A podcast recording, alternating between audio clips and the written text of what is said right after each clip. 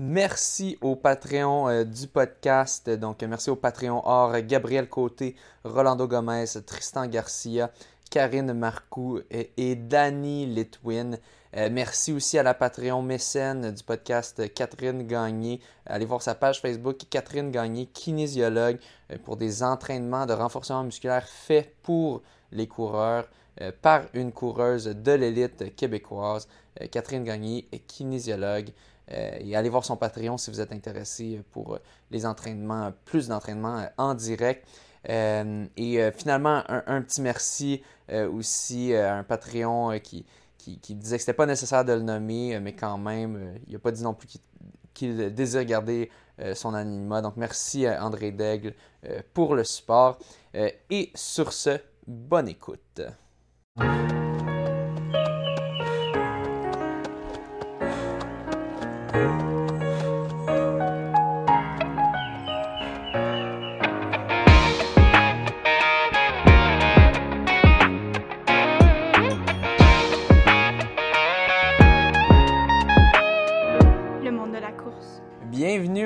De la course. Ce soir, euh, on reçoit un invité qu'on a déjà reçu, Nicolas Dan. On l'a reçu un an, euh, un an plus tôt. En fait, il y a un an, jour pour jour, il était à son, sa troisième journée du Tour des Géants.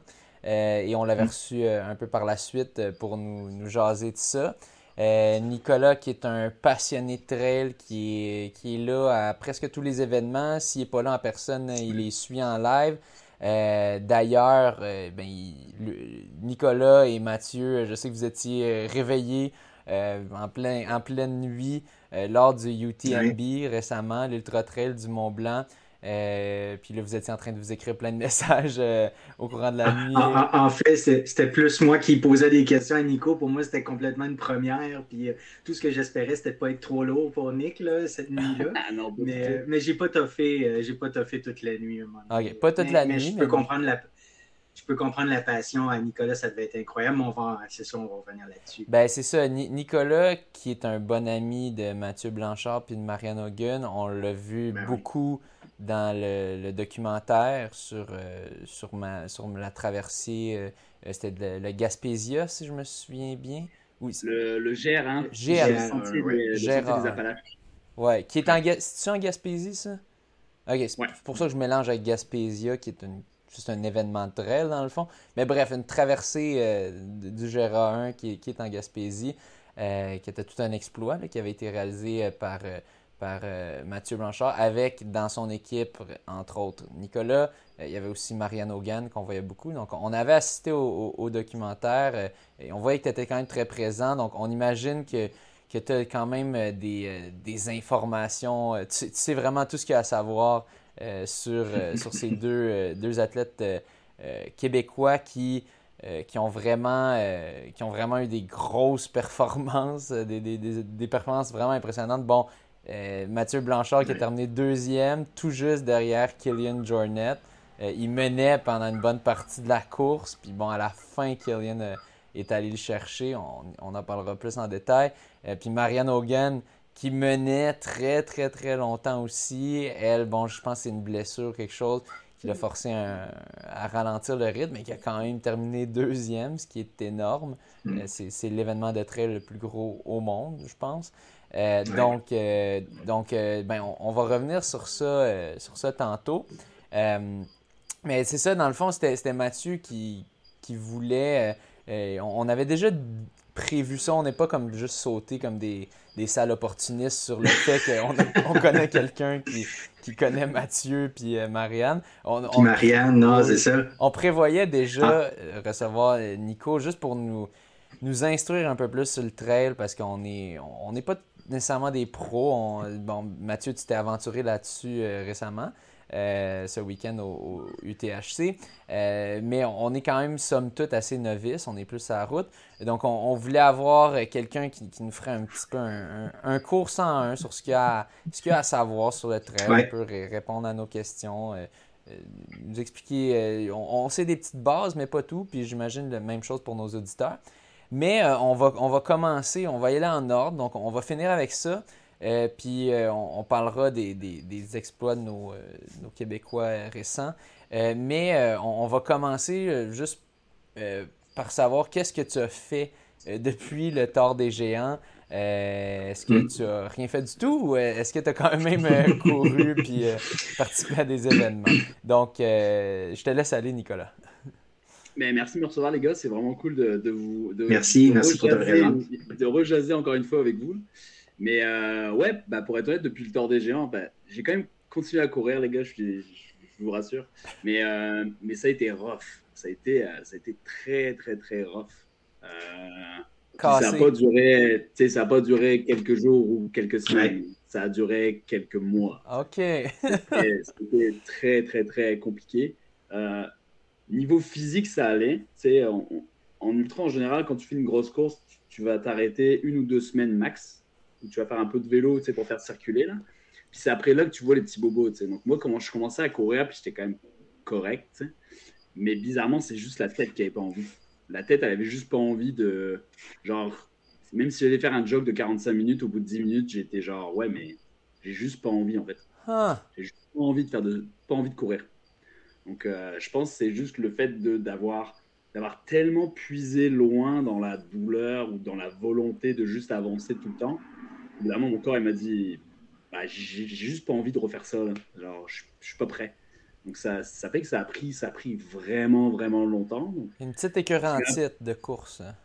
Ouais, en gros. Je pense vraiment que ça a été tellement difficile mentalement que juste que juste ma tête, elle avait juste plus envie de voir mes, paires de chaussures, même si surtout que moi, je travaille, dans le domaine de la course à pied. Là-dedans, ben oui. mais tu sais, j'étais toujours autant passionné, mais c'est juste que j'avais mis un peu la pratique de côté en me disant, c'est pas grave, de toute façon, c'est le off-season, puis ce genre d'affaires-là, tu sais, moi, j'en avais déjà beaucoup parlé aussi, puis j'avais eu beaucoup de, de, de témoignages d'autres personnes qui m'avaient dit, tu sais, après une longue course, que des fois, mentalement, ils n'avaient pas été là pendant plusieurs semaines et voire des mois pour certains athlètes, puis des athlètes de haut niveau. Pas des athlètes euh, amateurs, des athlètes de haut niveau qui m'ont dit euh, Moi, ça m'a pris six mois à me remettre d'un 100 miles. Puis en fait, à cette époque-là, moi, j'étais. Bah, exagère pas quand même, six mois, ça paraît énorme. Surtout que j'avais déjà fait 200 miles avant. Donc, je savais que pendant quelques semaines, c'était OK, mais, mais là, ça durait des mois. Mais c'est pas euh, physique, c'est mental. Mental. C'est mental. Donc, tu sais euh, ce qui me sauvait, c'est que je faisais un peu de vélo, tout ça. J'allais quand même courir. J'étais quand même en forme. Je continuais de, je continuais de faire mes 30-40 minutes relax. Mais c'est juste que j'avais j'avais aucune vraie envie de genre. Euh, si tu m'avais dit, ah Nico, tu vas faire un, demi-marathon au mois de décembre, je t'aurais dit, non, vraiment pas. ça a duré longtemps. Ça a duré jusqu'à, je dirais, euh, sûrement genre février à peu près. on s'entend, c'est un long laps de temps. Hein. Ouais. Parce que ouais, c'était la deuxième semaine de septembre, troisième semaine de septembre. Et puis en fait, ce qui m'a remis, ouais, ce qui m'a remis dedans, c'est con, mais c'est de me réinscrire à une course. Ah. Je me suis réinscrit au Gaspésia 100. Puis je me suis dit, peut-être que c'est ça en fait qui me manquait. Je me suis dit, est-ce que c'est le fait de, de, de cliquer sur le, le, bouton payer pour une inscription qui fait que la, la, petite switch dans le cerveau elle va se remettre en route puis tout va partir puis mhm. ça, a été, ça a été quand même un petit peu plus long que ça. Mais tu sais, tout l'hiver, j'ai fait du vélo. Euh, euh, j'ai quand même fait un petit peu de muscu aussi. Euh, j'ai continué de courir, mais je faisais du ski de fond aussi. Mais donc c'est ça en fait. Donc après, j'ai fait le Gaspésia 100 comme première course post-tort. Puis pour être vraiment honnête, c'était un test. Pour moi, c'était un test de mhm. voir si. Parce que j'avais pas fait un, un, volume de course phénoménal pour ce Gaspésia-là. Ouais comparé à l'année dernière quand je l'avais fait, j'avais quand même une belle base. Là, je l'avais fait, mais j'avais beaucoup, beaucoup de vélos cet hiver. Puis en fait, arrivé au Gaspésia, c'était vraiment un test. Je me suis dit à moi-même, je suis monté là-bas, puis je me suis dit, je vais vraiment voir si, j'aime me faire mal encore. Parce que ça se peut que cette réponse ait été non. Puis en fait, j'ai commencé la course, je l'ai fini, mais j'ai quand même été en des zones où j'ai eu mal, mais c'était plus mental. Parce que le Gaspésia, moi, je le dis toujours à tout le monde, si t'aimes courir, le Gaspésia, c'est pas tant une course pour toi. Parce que c'est tellement boiteuse, tellement dégueulasse que à un moment donné, c'est très beau. C'est très beau, hein. mais c'est plus du mental. C'est une game mentale de se dire, OK, ça va durer. Puis moi, je l'ai fait la dernière, donc je savais que ça allait me prendre plus de 16 heures. Certain. Puis tout le monde regarde le profil du Gaspésia, ils disent, ah, 100 km et 3000, c'est sûr que ça se fait vite. Mais en fait, non, ça se fait pas vite. Ouais, c'est la surface, vraiment. Les... C'est vraiment pas optimal moi, je l'ai fait les dernières, c'était pas, c'était boiteux, mais ça allait. Mais cette année-là, ils ont fait trois semaines avant la course, ils skiaient encore. Hmm. Donc, tu sais, on savait très bien que ça allait être horrible. Puis en fait, il n'y a, plus tout seul. Mais tu sais, je l'ai fini, puis quand je l'ai fini, je me suis dit, ok, j'aime encore me faire mal. Ok. bon... Tu as eu du plaisir encore, ouais. Ouais, j'ai quand même eu du plaisir, puis j'ai partagé ça. Moi, je coach des athlètes en trail, puis j'ai partagé ça avec un gars que je coach. Donc, c'était encore, ça, ça, ça, a rendu l'expérience encore plus belle. Mais c'était cool de voir que euh, je pouvais encore pousser. Puis quand je l'ai fini, pour être honnête, le lendemain, je n'étais pas pété. J'ai fait la route jusqu'à Montréal le lendemain, puis euh, j'étais bien correct. C'était juste le fait de se dire est-ce que, est que le corps va encore y aller? Puis la réponse a été oui. Mm-hmm. C'était quand même cool. Puis après ça, bah, j'ai payé, un de mes amis à, au QMT 110. Puis, euh, puis là, bah, je me prépare pour Bourmont. J'ai été embêté quand même pas mal avec une blessure au, au pied. Donc ça fait que la préparation n'est pas optimale. C'est quoi exactement? C'est le talus. J'ai un problème au talus. Donc en gros, euh, c'est un peu une blessure. C'est un peu une blessure chiante parce que faut s'étirer, faire du renforcement, mais à la course, en fait, c'est pas douloureux tant à la course, mais ça change un peu mon pattern de course. C'est un muscle dans le talon, ça ou c'est un os Un os, ok. Un os, En fait, ce c'est que ça, c'est relié pas mal avec le dessous du pied. Je suis pas physio là, mais c'est relié pas mal avec le dessous du pied. Ça va un peu dans le solaire, donc c'est un peu chiant. Puis ça m'embête. Actuellement, ça m'embête. C'est mieux. Donc je me dis que là, euh, puis moi je suis coaché par Marianne Hogan. Puis, euh, puis tu sais, on, communique super bien. Marianne, c'est une super coach. Elle m'a dit, elle fait, tu sais, t'inquiète pas, elle fait, prends encore quelques jours off. Puis en fait, l'important du training, c'est l'expérience, elle joue là-dedans. L'expérience, elle joue énormément. Donc, je me fais, pour vrai, je suis vraiment pas stressé par le fait de mhm. m'aligner sur le 100 miles puis de me dire, t'es au pire, ça va être une longue marche. Puis je l'ai fait marcher longtemps, je sais quoi. oui. oui. Mais tu sais, je me dis qu'il me restera encore un, un, bon deux semaines. Puis je sais que si j'arrive à rentrer mes deux journées choc euh, ça va me mettre en confiance. Puis si j'arrive sur la. après, il y aura le taper, puis le taper, euh, tu fais jamais grand chose. Mais, euh, mais c'est ça, c'est ça l'année. Là, après, je suis très occupé avec le boulot aussi, donc ça fait que maintenant, j'essaie de me mettre moins de courses, mais si je m'en mets, c'est des bonnes. Je me mets à 110, je me mets à 60. Puis à l'année, de toute façon, moi je, moi, je suis de l'école du.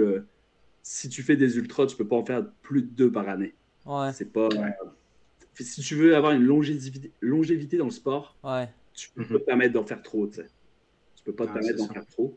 Euh, après, il y a plein de philosophies. Il y en a qui peuvent en enchaîner 5, 6, 7 comme euh, certains pros. Puis il y en a qui en font 2 ou 3, puis ils performent dedans. Mais. Euh, est-ce que ta blessure actuellement, là, quand tu t'entraînes, est-ce qu'il y a des types d'entraînement qui sont moins pires quand tu as la douleur? mettons, est-ce que tu t'entraînes plus entre elles que sur route à cause de ça? Ou, ben, le, vélo, le vélo, ça fait pas mal. Mais euh, c'est sûr qu'aller sur des surfaces molles, c'est mieux. Mais tu sais, j'ai une, boulot de représentant, puis je suis quand même pas mal sur la route, j'ai pas mal d'événements. Donc des fois, tu sais, me rendre à la montagne pour m'entraîner une heure et revenir, c'est con, mais il, faut que je bloque deux heures et demie dans mon training, dans ma journée. Alors que courir sur route, tu sais, je mets juste mes chaussures, je sors, puis j'ai 45 minutes de fait. Mais, mais la route actuellement, c'est c'est pas top. Je suis, allé au, je suis allé à UTHC ce week-end, puis j'ai couru sur la montagne, puis c'était mou. Puis j'ai réussi à faire deux heures. Mais mes 45 minutes sur l'asphalte actuellement, ben, j'aime pas trop ça. ouais, je comprends. après, c'est à, c'est juste à adapter, à adapter le, le training actuellement, de voir, euh, d'essayer de vraiment aller sur des surfaces molles le plus possible. T'aimes pas trop en termes de ça te fait mal ou? Ben, c'est juste que c'est une gêne en fait. C'est pas tant une douleur. C'est ça que c'est un peu chiant en fait. Un inconfort. C'est un inconfort, mais il y, a vraiment le truc à faire entre l'inconfort et la douleur. Ouais. C'est un peu à la limite actuellement. Ouais, ouais. Non, je sais de quoi tu parles. T'es sur la fine ligne. Là. C'est sur la ligne, tu sais. C'est con, mais moi, ma physio, qui est une super bonne physio, elle m'a dit elle fait si t'as pas mal après, c'est correct. En gros, tu l'irrites un peu dans ta pratique. Mais si t'as pas mal après, c'est bien. Si t'as mal après, non. Genre, le lendemain, tu vas pas. Mais le vélo, ça a été, un, super, un super bel instrument euh, cette année. le Gaspésio, pour être honnête, je suis allé là-bas avec, euh, je sais pas, 900 euh, kilos de volume de course. Mais j'avais 3000 kilos de vélo. Année. Ouais, mais j'avais 3000 kilos de vélo. Puis pour être honnête, j'étais, j'ai fini ça avec des gars qui avaient beaucoup plus de volume que moi. Puis Mais tu sais, à la longue, tu te connais sur les longues distances. Tu, tu, tu, ben sais, tu sais le rythme que tu dois avoir, tu sais comment il faut y aller. Euh, puis, oui, puis tu as une bonne base. Tu as vraiment une bonne, une bonne base aussi. puis l'expérience, tu fais beaucoup là-dessus aussi. Euh. c'est parce que les gens, en fait, ils se disent ah le volume, c'est super important. Oui, le volume, c'est important. Mhm. Physiquement, c'est bien d'en avoir un. Mais en fait, le volume, ça, ça aussi, ça se build up sur plusieurs années. Le monde s'inquiète en se disant Ah, j'ai une année avec moins de volume. Ouais, mais si l'année dernière, tu as fait 4000, c'est con, mais cette expérience-là, puis ce volume dans ton corps, tu l'as quand même d'avant. Mais c'est sûr qu'il faut quand même un, minimum. Il ne euh, faut pas aller à faire un 100 miles avec 800 km dans le corps. Mais, euh, mais non, mais voilà le coup un peu. Ton, volume hebdomadaire par semaine, ça ressemblait à quoi, là, mettons, en leading up, juste avant de faire le, le Gaspésia? Ah, Gaspésia, euh, j'avais quand même. Ben, j'avais pas des grosses semaines, mais tu sais, j'avais des. Moi, mon sweet spot, c'est 80-100. Il y a plein d'athlètes, c'est genre 160 par semaine. Ben, c'est ça, ouais. Et moi, mon corps, moi, je, me sens super bien à 80-100. Même quand je fais un 100 miles, 100 euh, miles, euh, je vais monter peut-être à 120, 130 au top, top, top des semaines. C'est plus en volume horaire que ça compte. Moi, moi c'est ce que je trouve le plus intéressant, c'est le volume horaire. Parce que tu sais, on s'entend, si tu t'entraînes à Mont-Tremblant, bah, ça se peut que tu fasses, je sais pas, 60 kilos, mais que tu aies couru pendant 18 heures dans la Oui, en effet, ouais, s'entraîner au temps et non à distance, surtout en trail. Ouais, ouais, ok. C'est le volume horaire en temps, c'est quand même important. Mais Gaspésia, je pense que j'étais, euh, j'avais fait, il me semble que j'avais fait trois semaines à 100 kilos. Puis après ça, c'était tout, tu sais. Après, j'avais le peu. Mais j'avais quand même fait trois semaines à 100. J'étais quand même content. Puis des semaines à 100 et 4000 de dénivelé, donc c'était quand même cool. Puis, euh... mais tu sais, comme j'ai dit, Gaspésia, c'était moins une course particulière. Tu sais, ça, ça se court, mais ça se court pas tant. ouais. Je pense que ça se courir 30%, 30 de la course, tu cours 70, t'es genre en marche rapide. Ouais. Puis d'ailleurs, c'est pas celle-là que cette année, d'habitude, ça commence sur la plage, mais là, cette année, la plage était inondée. Fait que c'était. Ah non, ils ont quand même commencé à la plage. OK, OK. En fait, tu as plusieurs distances, mais le 100 miles et le TP, c'est la course par étape. Donc le 50 de la course par étape et le 100 miles, ils sont partis de la plage de, du coin blanc et eux, ils sont partis avec de l'eau jusqu'aux hanches. C'est ça, parce qu'il était, inondé, il y a eu, il y a eu beaucoup d'eau au printemps. Ouais, OK. Tu démarres ta course. Deux kilomètres à courir dans l'eau. Je pense que c'était ça. Là. Ouais, c'est exactement ça. Mais toi, avec le, toi, aux 100 kg, il n'y avait pas ça. Il n'y avait pas ça. Non. Pas même. Non, moi, aux 100 kg, la marée était mi-basse. Puis l'aller, on part de Percé. Donc, on va directement par le Mont Sainte-Anne. Il y a un Mont Sainte-Anne à Percé. Puis après ça, tu vas sur la plage. Mais il y en a, s'ils arrivent 2-3 heures après. Ah, c'est la marée. Bah, eux, ils peuvent se la payer, la marée haute. Là. Ok, ok, ok. Ouais. Starter ça tout mouillé, ouais. Ça doit pas être agréable. tu parais que tes bas mouillés, c'est genre la pire affaire du monde. Ouais, ben, c'est pas long que les, les ampoules, c'est pas long que les ampoules arrivent là, avec, euh, ouais. c'est ça. Ouais, vraiment. Cool. Bon, puis euh, ben, maintenant qu'on on est à jour euh, sur ton cas, ben, on va parler des, des, des récentes, récentes compétitions auxquelles tu as assisté. J'avais oublié de le mentionner. tu étais aussi. Ben, il y a il y a deux. Le week-end précédent, tu étais au UTHC. L'autre avant, tu étais au Trans-Charlevoix, qui était la première course par étape euh, au Québec. On, aura l'occasion de discuter exactement qu'est-ce que ça veut dire, tout ça. Euh, mais euh, on va aller chronologiquement parlant. On, commencera avec le, UTMB. J'imagine que tu étais au courant. Tu avais quand même certains détails sur la préparation un peu de de, Mathieu puis de Marianne, comment ils étaient préparés pour ça. Euh, fait que, vas-y, dis-nous euh, dis tes scoops s'il y en a ou, euh, ou les, informations juteuses. Mais tu sais, ils étaient full prêts, là, les deux. c'est Mathieu, c'est pas une surprise pour personne. sais que... Ouais, il a fini troisième l'année précédente, donc il pouvait être là. Mais quand même, tu sais, je suis sûr qu'il y a plein de monde qui se disait ben, peut-être que c'était un flou. Peut-être que il y a eu une belle année. Puis après ça, tu sais, ah, peut-être qu'il y avait moins de monde cette année-là, peut-être, on ne sait pas. Mais là, il a confirmé, Crime, il a mené pendant un bout dans la course. Donc. Ah non, mais tu sais, c'était fou, là. Mais tu sais, nous, on n'était pas tant étonnés à la base parce qu'on sait que Mathieu, il, est très, il est très cartésien sur tout ce qu'il fait. Puis, il, dans sa préparation, il a tout fait ça d'une main de maître. Là. Il a eu des petits... Cette année, quand même, il a eu la COVID, tout ça. Mais. Euh, mm-hmm. Mais il a eu des bonnes semaines. Le fait que maintenant, il, il, puisse un peu voyager un peu à droite, à gauche, ça lui permet d'aller s'entraîner puis de, de pouvoir avoir des bonnes bases. Il a été à Chamonix longtemps. Euh, Marianne, c'était pareil. Marianne, elle arrivait là-bas, elle arrivait là-bas un mois avant, donc elle a fait le tour du Mont Blanc avec l'équipe Salomon. Ah. Euh, acclimatée, tu sais. Puis tu sais, elle a fait la même chose quand elle est allée à Western States. À Western States, elle était partie un mois avant, s'est acclimatée, elle a vu la chaleur, elle a fait le parcours au complet. tu sais, je trouve que c'est, si tu fais tes devoirs, il n'y a pas de raison que tu échoues à l'examen. Hein, uh-huh. c'est comme ça pour tout, en fait. Mais c'est peut-être une des clés, là, ça, euh, ce que tu dis, d'arriver un mois à l'avance, puis de vraiment pratiquer sur le Parce qu'on voit, on voit Mathieu, tu sais, la, première fois qu'il l'avait fait, il avait fait quoi 65 centièmes, whatever, quelque chose de genre. Ensuite, 13e, me semble, ou quelque chose du genre. Il avait fini. Il a fait 13e à la à la CCC, qui est une autre course de l'UTMB. OK, bon. Mais qui était un bon résultat. Là. Tu sais, je pense que la CCC, c'est comme la deuxième plus grosse, là, dans le fond. De, Troisième, ouais. C'est la troisième? OK, en termes de... de, de, popularité. Popularité ou whatever. OK, bon. Puis, euh, puis fait, que c'était quand même à sa première fois au, au main event du UTMB, il avait fini troisième?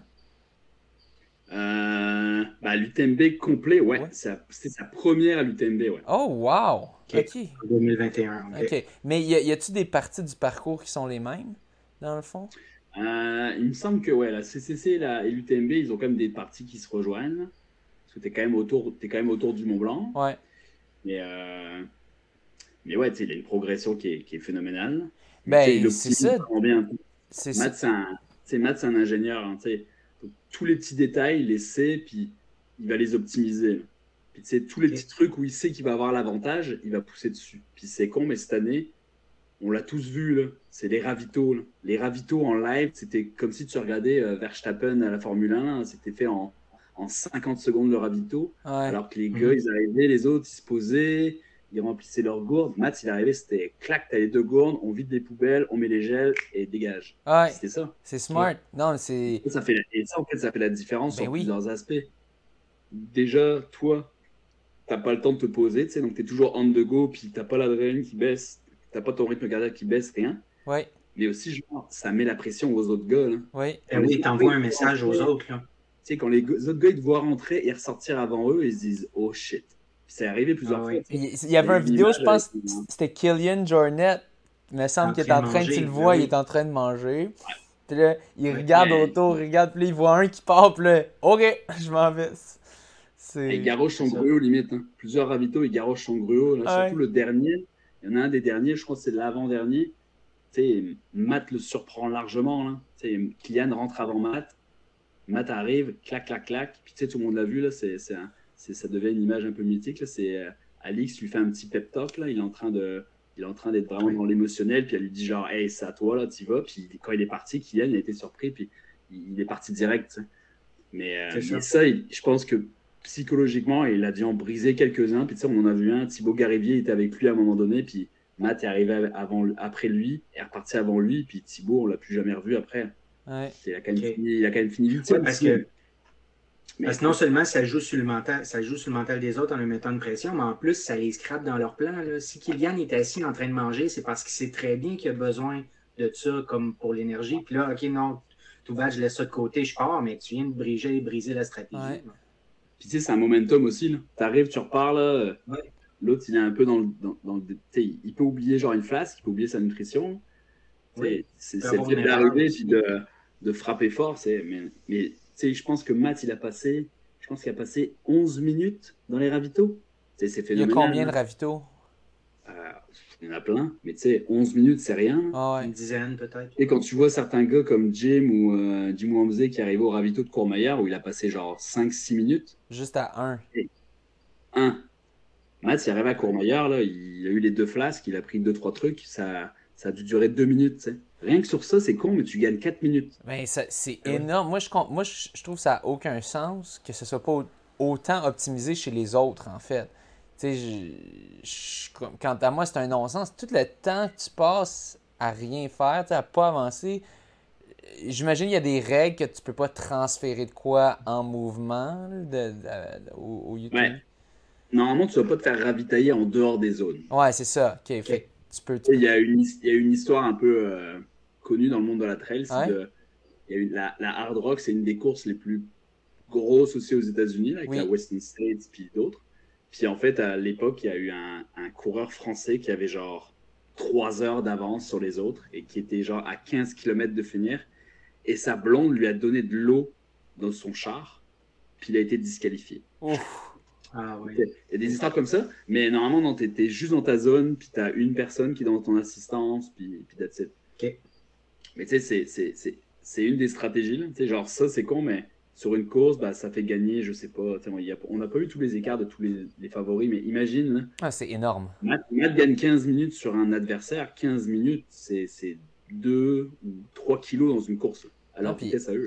Puis ça s'est gagné. Euh, c'était quoi? Il y avait 5 minutes de différence avec Killian environ? Ouais.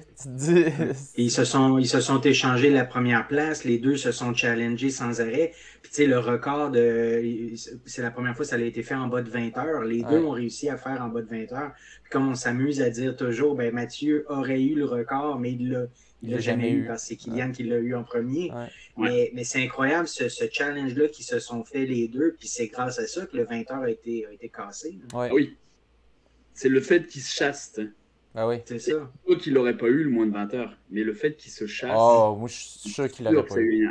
C'est sûr que ça a eu un gros impact sur, le, sur, le, sur la course. C'est sûr qu'Eliane ne l'aurait pas eu s'il n'y avait pas eu lui dans le cul. Parce que, non. Non, il n'y aurait pas de motivation. Même à un certain moment, en, en l'écoutant en live, tu entends quelqu'un qui demande à Kylian comment ça va. Il dit c'est pas top. Puis tu vois qu'il a ralenti. Puis ah non, tout ça. Puis quand Mathieu, quand Mathieu le dépasse, là, c'est là, ça donne un, coup à Kylian. Puis tu sais, c'est je dirais quasiment c'est grâce à Mathieu si Kylian a vraiment poursuivi puis il n'a pas lâché. C'est grâce à lui. Ah, en fait, il, il, dit. Ben, il aurait...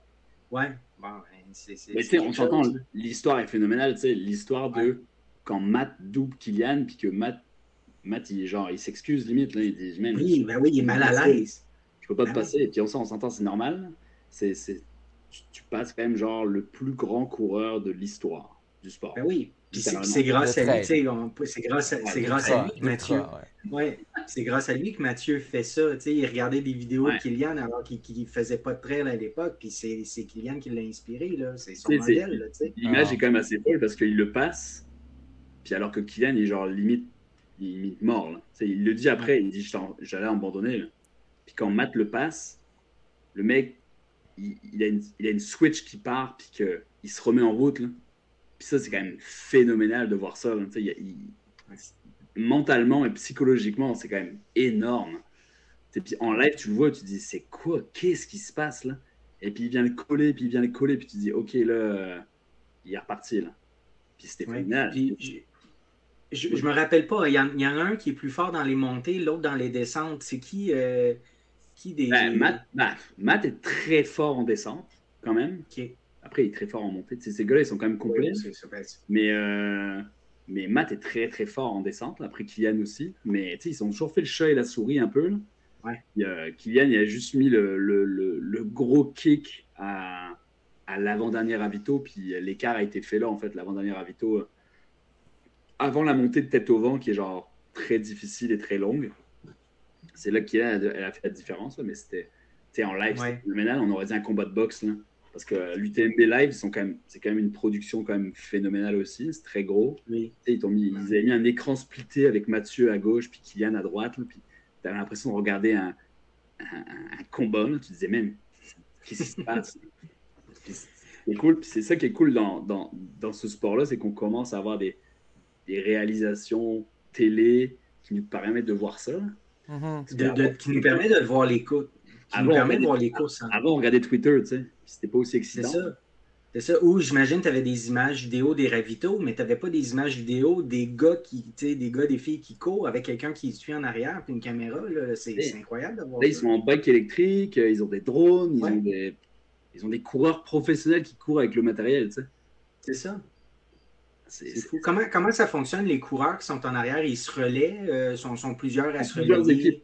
Tu as des équipes de coureurs, puis, euh, puis c'est quand même des coureurs confirmés, tu sais, parce qu'à la fin, euh, ceux qui sont aussi geeks que moi entre elles, ils savent que c'est Sébastien Chéniaud qui, qui Sébastien Chéniaud qui est un ancien coureur de trail qui était assez une icône en France au niveau, c'est géré dans les années 2000, début 2010.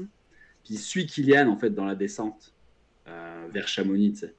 Donc c'est quand même des coureurs qui sont, qui sont confirmés, qui suivent. Donc, mais c'est c'est quand même cool de voir des réalisations comme ça. C'est comme ça que ça permet aux gens de ne pas dormir la nuit pendant deux jours.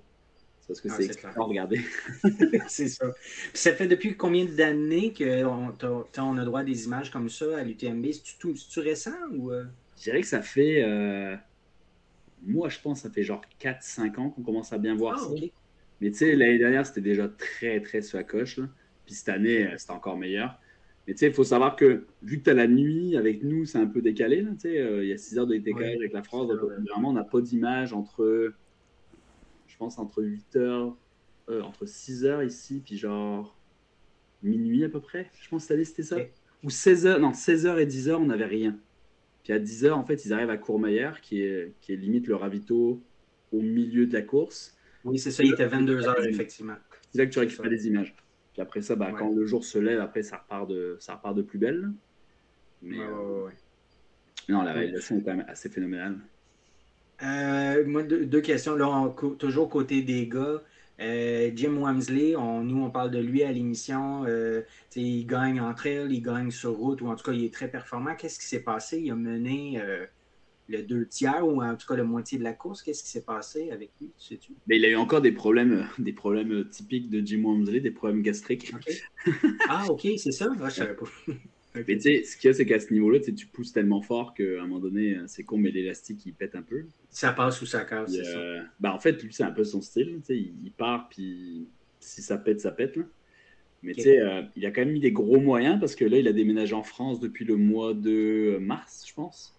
Donc ça fait que il a vraiment l'objectif sur deux ans, parce qu'il reste deux ans en France, il a vraiment l'objectif de gagner l'UTMB dans les deux ans. Et cette année, ben, c'était très très bien parti pour être honnête. Moi, euh, ah moi, je l'avais mis en pronostic de victoire. Moi, j'avais pas mis Kylian. Moi, j'avais mis Jim.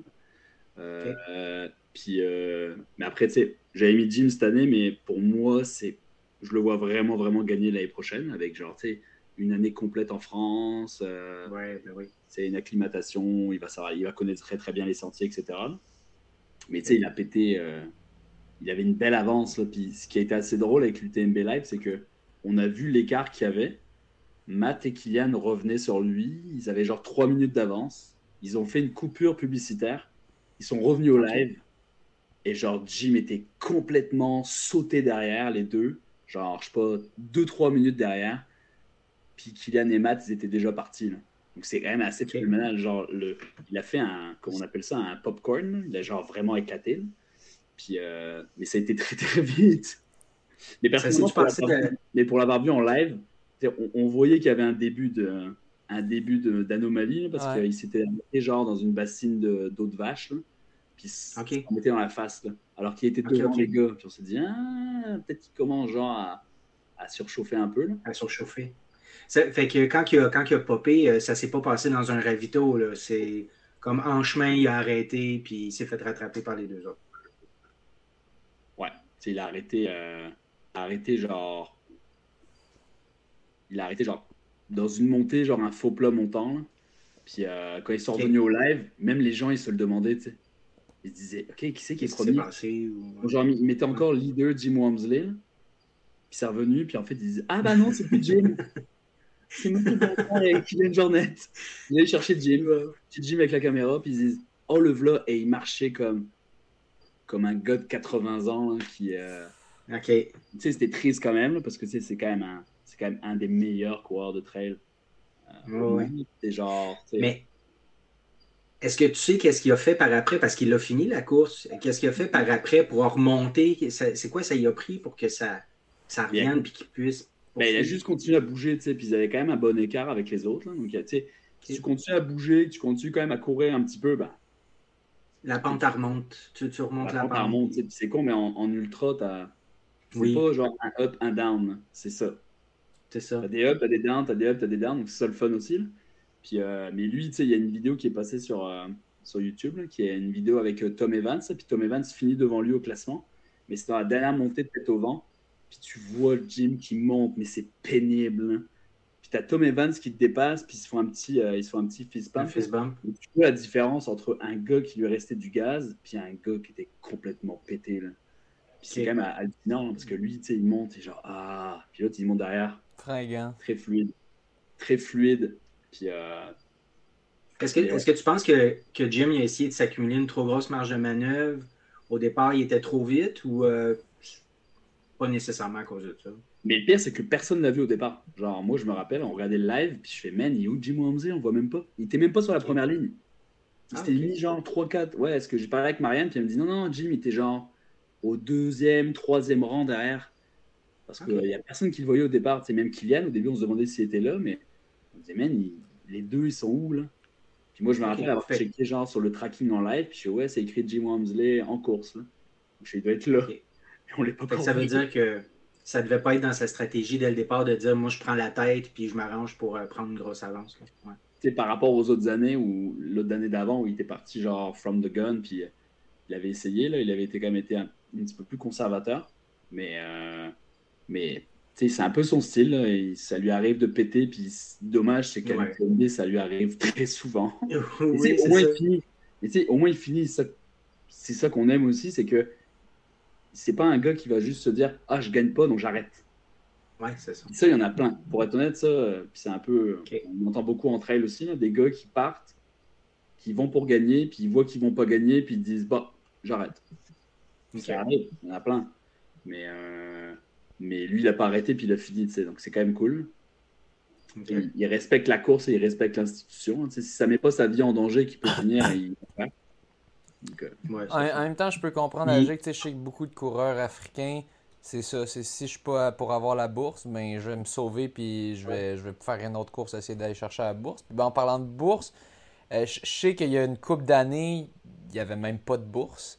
Euh, puis comme il y a peut-être trois ans, c'était comme quelque chose comme 2000 pièces ou même pas.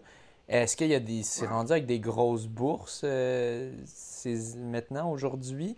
Ou pas tant, c'est plus une question de exposure, puis que là, tu vas aller te chercher des, des sponsors?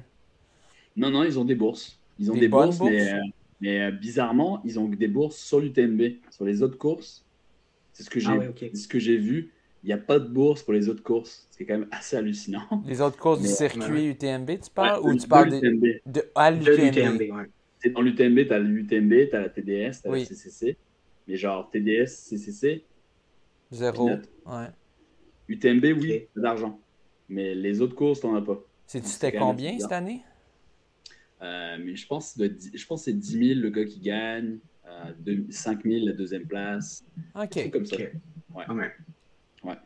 Ça se prend, euh, mais j'imagine que c'est rien comparé à l'argent qu'ils vont faire avec des contrats de sponsors s'ils performent bien, euh, s'ils performent bien là, au final. souvent, tu as, des primes. Souvent, tu as des primes si tu gagnes certaines courses. Euh, je connais pas les je connais pas les contrats là, mais sais dans les contrats des sponsors, ouais. Ça marche, ça marche comme au soccer, truc comme ça. Dès que tu gagnes une course, euh, surtout des courses majeures, tu sais, mm-hmm. tu gagnes plus d'argent. Mais euh, mais non, comparé au sponsoring que genre au copay, moi je trouve que c'est pas grand chose, mais après la course, c'est quand même un sport qui est en évolution. C'est pas à la hauteur du soccer, c'est pas à la hauteur du hockey, c'est pas à la hauteur du basket. Mm. non, c'est euh, ça, mais avec le coverage qu'ils ont, crime, tu regardes juste Montréal, je pense que c'était les mêmes bourses. Là, si on regarde juste le marathon de Montréal qui est pas gros, même peut-être même moins. Puis Montréal, t'as comme aucun coverage. Mettons peut-être sur TVA ou Radio-Can, il y a quelques images, mais tu sais, c'est pas un big deal ou rien. Dans le UTMB, tout le monde autour du monde suit ça, toute la ville. c'est Super Bowl du trail, là. Ça, c'est mondial. Fait que ah. Bon, en tout cas, j'imagine les, les bourses vont éventuellement augmenter un peu plus, euh, mais en fonction. En même temps, c'est une question de est-ce que l'événement fait de l'argent avec ça? Mais ben, je sais qu'ils peuvent charger des beaux prix quand, même, des, des, prix assez chers, l'UTMB, euh, pour, euh, pour l'inscription. Euh, puis bon, peut-être aussi qu'ils payent des appearance fees. Euh, donc, euh, sûrement il était payé, entre autres, pour faire la course, juste pour le prestige qu'il amène. Je sais pas. Je sais que ça fonctionne de même dans la Diamond League, puis tout ça, les, sur, sur piste. J'imagine qu'il y a de quoi de similaire entre elles quand tu es un gros nom. mais, mais bon, ok. Mais merci de, satisfaire notre curiosité là-dessus. Vas-y, J'avais, j'avais une autre question ouais, par rapport à un coureur cette année. François Daen n'était pas là. C'était le gagnant de l'an dernier. Je pense qu'il y, y, en a gagné d'autres aussi. Hein. Il y en a déjà. Ouais. Mais tu sais, lui, ça fait partie, mais lui, ça fait partie du truc. Il est quand même super intelligent comme gars, mais il fait pas. Il, il est du genre à pas faire plusieurs gros d'affilée. Il a fait la hard rock. Il a fini derrière Kylian. Ah, Kylian, on s'entend, il a réussi à faire le doublé, mais François est quand même plus conservateur. Mais François, il va faire la diagonale des fous, qui est, ah, qui est, qui est plus loin dans l'année, qui est en octobre. Mais c'est Kylian a fait le doublé. Kylian a fait record de parcours à la hard rock record de parcours à l'UTMB. Euh, François, il a fait le choix. Il a fait le choix euh, cette année, mais j'ai entendu que l'année prochaine, il serait sûrement là. Euh. Ouais. Ouais, mais souvent, il fait une année. Il fait une année sur deux. La diagonale, il l'aime beaucoup, François Den, quand même, comme course. Mais, mais cette année, il sera là-bas. Courtney Walter, elle sera à la diagonale aussi. pour ça okay. qu'elle pas là à l'UTMB. Euh, ben, justement, pour euh, en parler, côté femme, euh, c'est ça, Marianne qui a terminé deuxième, qui a terminé troisième à la Western State Endurance. J'ai entendu, c'est la première fois qu'une femme fait un podium sur les deux courses dans la même année. Depuis 2006. OK. Oh, le statisticien. Plus, précis. 2006. Ouais. Moi, c'est pas moi qui est allé chercher cette... C'est pas moi qui est allé la chercher, je l'ai entendu. Fait que... Mais moi, je pensais que c'était la seule, puis après ça, j'ai fait mes recherches, puis c'est ah pas Mais il y a eu une femme dans l'histoire qui l'a fait.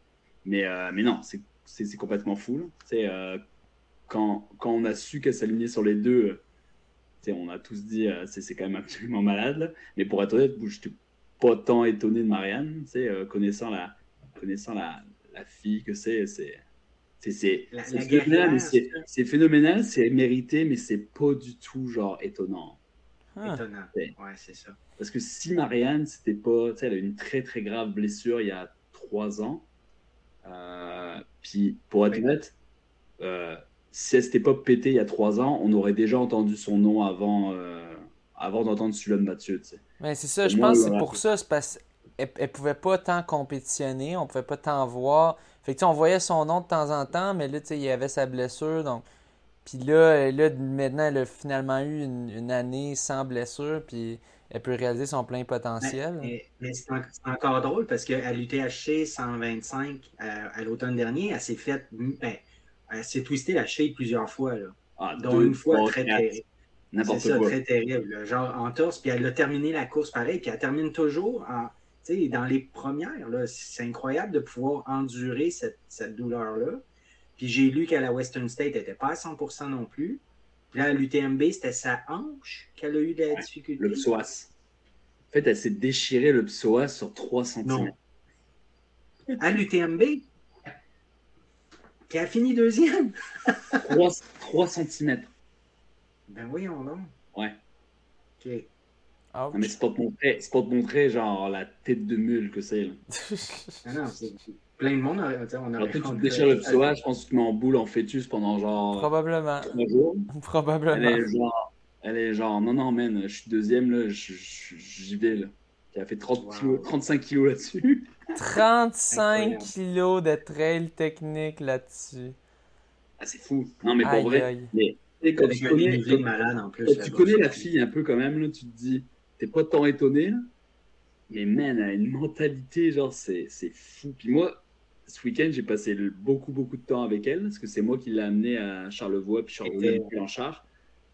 Puis pour être honnête, c'est. Ouais. si tout le monde pouvait avoir 1% de sa, de sa ténacité, je pense qu'on ferait encore beaucoup plus de choses. Parce que c'est phénoménal, tu sais. On s'entend, là. Tu sais, déjà la Western, elle, elle, a tellement eu de blessures, puis euh, en fait, elle est toujours un, toujours un peu déséquilibrée, tu sais, vu qu'elle compense beaucoup avec, avec son autre jambe. Ça fait qu'elle a toujours des petits pépins, tu sais, genre euh, la hanche, tout ça. Donc, euh, quand elle est arrivée à la Weston, elle avait toujours, elle avait encore déjà un petit déséquilibre. Puis, puis elle, elle a quand même fini deuxième, troisième, pardon. Puis après ça, en allant vers l'UTMB, elle était quand même bien. Elle a fait un bon gros volume. Puis une semaine avant l'UTMB, elle s'est cassé la gueule entre elles. Puis elle avait genre un, un, énorme melon d'eau sur le genou. Ah ouais. Puis elle a réussi à, elle a réussi à, à, prendre le départ correct. Mais ça, pendant la course, genre, c'est ça, le psoage, genre, a déchiré. Puis, euh, puis c'est ça, parce que quand même, elle, était, super bien partie. Tu sais, Katie Shai, c'est une super, c'est une super coureuse. En plus, elle avait eu des problèmes dans la course, elle a vomi, elle a eu des problèmes gastriques. Puis, euh, mais ce qu'il y a, c'est que dès que Katie Shai a passé Marianne quand elle était blessée, Marianne m'a dit, elle fait pour vrai, tu pouvais rien faire. Genre, elle m'a passé, tu sais, qu'est-ce que tu veux que je fasse Genre, j'ai un psoas déchiré, tu sais, je peux pas y aller. Puis les images des, des ravitaux, c'est phénoménal. Tu, vois Marianne, genre, moi je lui ai dit à chaque on, on l'entend, elle fait Ah, j'ai vraiment mal. Puis genre, elle pleure en s'étirant. Là. T'as le physio de Salomon, il lui dit Bah, étire-toi. Puis elle dit Ah, j'ai vraiment mal. Je suis, man, tu peux pas finir, c'est impossible. Mais non, le fait qu'elle soit deuxième, elle s'est dit euh, Tu sais, t'es pas deuxième beaucoup de fois dans ta vie à l'UTMB. Ouais, c'est pas, pas une chance qui va arriver si souvent nécessairement. Non, vraiment pas. Tu sais, j'ai pas, j'ai pas remarqué la troisième. Elle était, était, quand même en train de rattraper Marianne ou Ouais, mais en fait, c'est un peu, c'est un peu bizarre parce que il euh, y a personne qui lui disait l'écart qu'elle avait. Mais au bout d'un moment, en fait, ils lui ont dit genre, ah, t'as une heure et demie d'avance, t'es correct, tu peux marcher, tu peux marcher jusqu'à la fin, tu vas finir deuxième, pas de souci.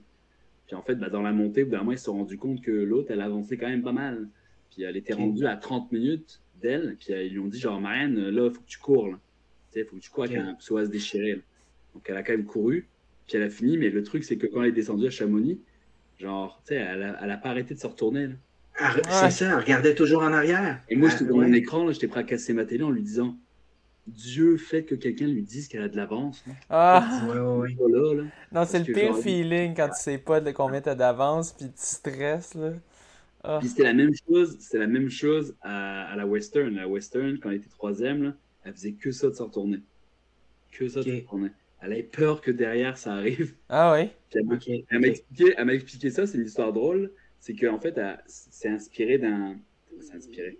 Elle a regardé un film de Caitlin Gerben, qui, qui est en fait la fille qui finit juste derrière elle à l'UTMB. Et en fait, l'histoire de Caitlin Gerben, elle a fait un film qui s'appelle The Last Mile. Puis en fait, à la Western States, elle se fait torcher sur la piste d'athlétisme à la fin. Elle se fait rattraper dans le dernier 400 mètres. Ouais. Et Marianne, en fait, elle m'a dit, elle fait quand j'étais à Weston, genre, j'avais la chienne qu'elle vient de faire ça. Elle dit, je, me suis rappelé du film, puis je me suis dit, man, je me fais pas torcher moi aussi sur la piste d'athlétisme. C'est bien. Ça, et puis le c'était pareil. Elle était genre, man, je, regardais parce que je voulais pas me faire dépasser par quelqu'un derrière moi. Non, mais tu veux jamais que ça t'arrive, parce que sinon, imagine toutes les. les tu vas pas arrêter d'y penser par la suite. Ah, si j'avais seulement poussé une petite affaire le petit dernier bout d'effort, ouais, c'est ça. C'est arrivé ce week-end à l'UTHC. ah oui? Sur quelle distance? qui s'est fait doubler à 500 mètres de l'arrivée sur un 28. Ah, je l'ai vu. Ah, ouais, je l'ai vu. Ouais. ouais. Un peu crève-cœur. Ouais, il menait toute la course, puis là, tu le vois, il y a, quelqu'un qui dit Ah ouais, euh, lâche pas, il s'en vient derrière toi, puis tu vois, il y a quand même une bonne distance, mais là, l'autre, il filait, puis il était tout léger, il n'y avait pas un petit sac, il y avait juste une petite bouteille. Puis... Ah ouais, c'était Martin. Martin, genre, c'est une, une, brute. En fait, Martin Dagenet a été un des gars qui a très très bien performé en termes de Québécois à l'UTMB. Il a fini 50e de la CCC, qui est genre vraiment vraiment fort. Parce qu'il y avait un très très gros plateau de coureurs. Puis Martin, c'est sûrement un des coureurs les plus sous-estimés du Québec, littéralement. Un très très très bon coureur de distance pourquoi? Parce qu'il fait du court plus? Du trail un peu plus court Il fait des moyennes distances. Martin, il, a il, a gagné, il a gagné 65 du THC, je pense. Euh, puis, il a gagné la, la clinique du coureur 55. C'est un très, très, très bon coureur. C'est juste qu'on n'en entend pas beaucoup parler. Mais, euh, mais, très, très, très bon coureur. Puis, euh, ça a été une des belles performances de l'UTMB, Parce que, tu sais, oui, on, on, met en lumière Mathieu et Marianne, puis c'est normal, parce que c'est quand même genre Top 3, genre historique. Top 2, en fait. Il y a des gars il y a des gars comme Benoît Gaillard, qui est un, qui est un Français qui est expatrié à Montréal depuis deux ans, qui a quand même fini 11e à la TDS, qui est genre exceptionnel, on s'entend, pour quelqu'un qui vit à Montréal, réussir à finir dans le top 15 d'une de sûrement la course la plus dure de l'UTMB, parce que tout le monde dit ah l'UTMB, l'UTMB, mais la course la plus dure de l'UTMB, c'est la TDS, c'est pas l'UTMB. La TDS, c'est 146 kilos avec 9000. Donc le ratio est beaucoup plus violent que 170 puis 10 000. Et ça, on a des performances comme ça. On a, eu, on a eu plein de Québécois qui ont très très bien fait. Jean-Philippe Lebeau qui, aussi qui a très très bien fait, qui a un sub 30 heures à l'UTMB.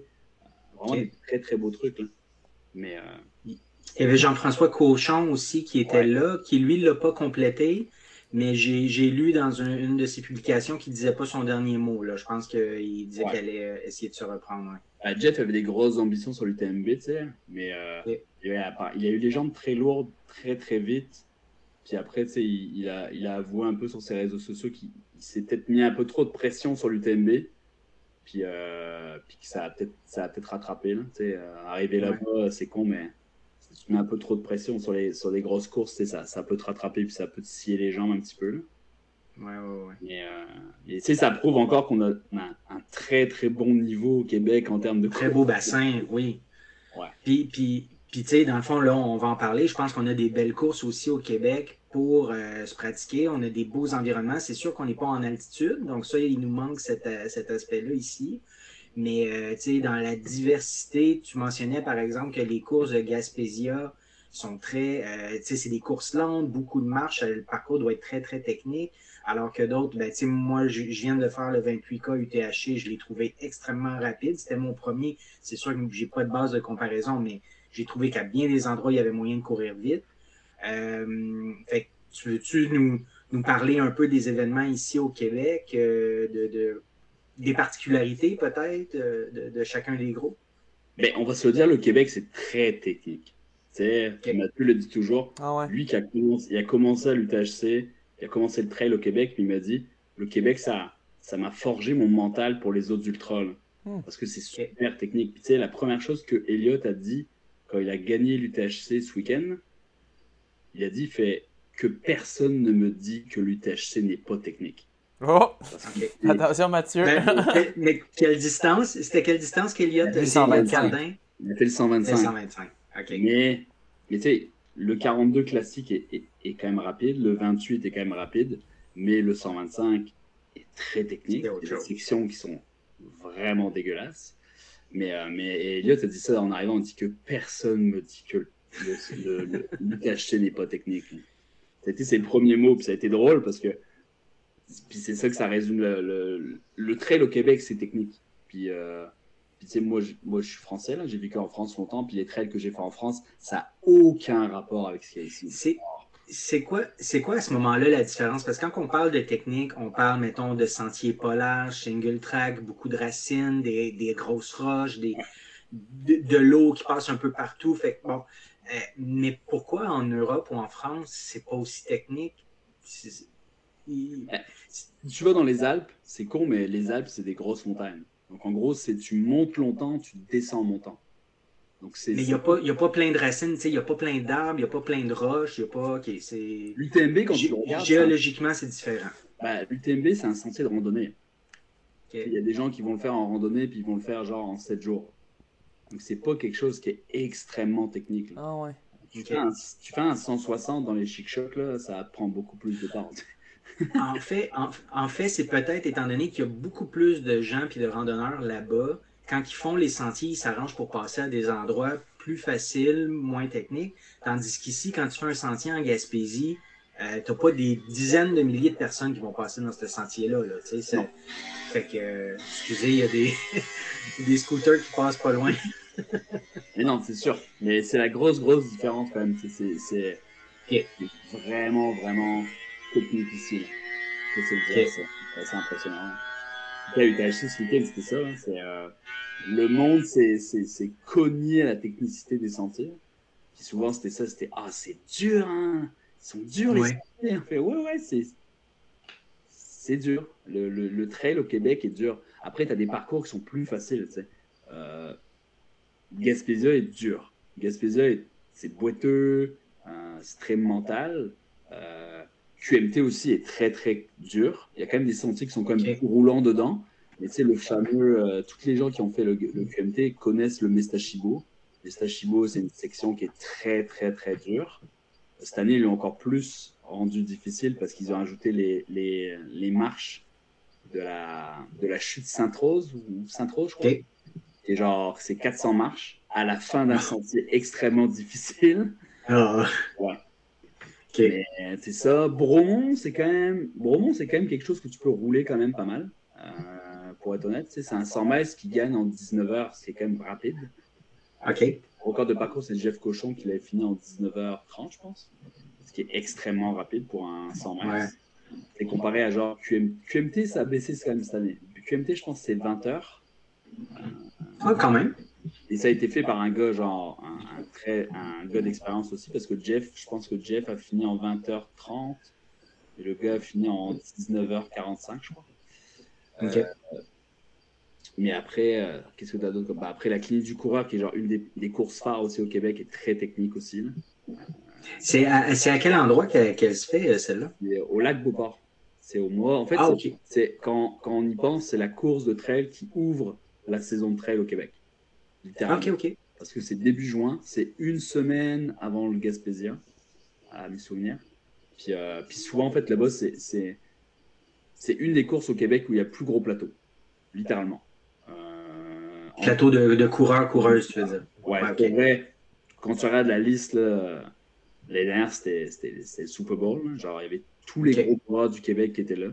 Euh, pour en nommer, tu avais tu avais euh, Danny Racine, euh, Martin Vagenet, euh, tu avais tous les gros, tu sais, puis Matt, Matt, Blanchard les a déjà faites, Sarah Rouge Bergeron, tout le monde était là, tu sais, l'année dernière. Puis cette course-là, puis le QMT 50, c'est les deux grosses courses où le, le talent est plus concentré, tu sais, en termes de coureurs. Quand, tu mentionnes Lac Beauport, c'est-tu le Mont-Saint-Anne qui est là? C'est au Mont-Saint-Anne ça se passe? Non, c'est vraiment dans les sentiers de la clinique du coureur. Ah, ok. Ok, ça je savais pas. Mais, euh, mais cette course-là, souvent, c'est vraiment la course qui ouvre la, la, saison de trail. Puis pour vrai, à chaque fois que tu regardes la start list, c'est fou. Il y a toujours des très très gros noms qui sont là. Tous les gars de, de, de trail sont là en général. Ben, ils attirent des gros noms, j'imagine, par leur bourse. Je sais qu'ils ont des bonnes bourses euh, au, au trail technique du coureur. C'est une façon, c'est une façon d'attirer du monde. Je pense, mettez de l'argent, puis ils vont, les gens vont venir quand même, les, les athlètes rapides. Puis, euh, c'est le fun. les gros noms, c'est cool, mais au moins tu te frottes à quelque chose. Hein. Tu arrives et tu te dis, OK, euh, c'est pas une course à saucisson où il y a genre deux gars, puis je suis sûr de faire le podium. Tu arrives, puis c'est genre, OK, il va y avoir du fight. Ouais. C'est quand même intéressant. oui. C'est intéressant, c'est clair. Puis, euh, est-ce que. Oui, vas-y. Ah, ben non, mais j'allais dire, est-ce que tu crois qu'au Québec, là, il va y avoir des événements de plus, de plus longue distance parce que jusqu'à présent, c'est 100 miles, c'est plus gros. Y a-t-il quelque chose qui va s'en venir euh, ben, un, plus, de 100 miles, un plus de 100 miles, je pense pas. Euh, mais là, il y a euh, au Saguenay, ils font un 100 miles pour la première fois l'année prochaine. OK. qui L'événement va s'appeler comment?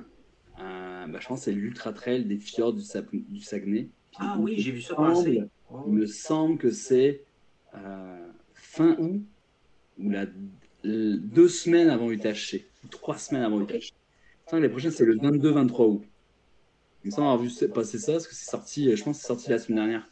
Il y a quand même beaucoup de distance, puis, euh, puis, à ce que j'ai lu dans les commentaires, le, le 100 miles, c'est extrêmement difficile.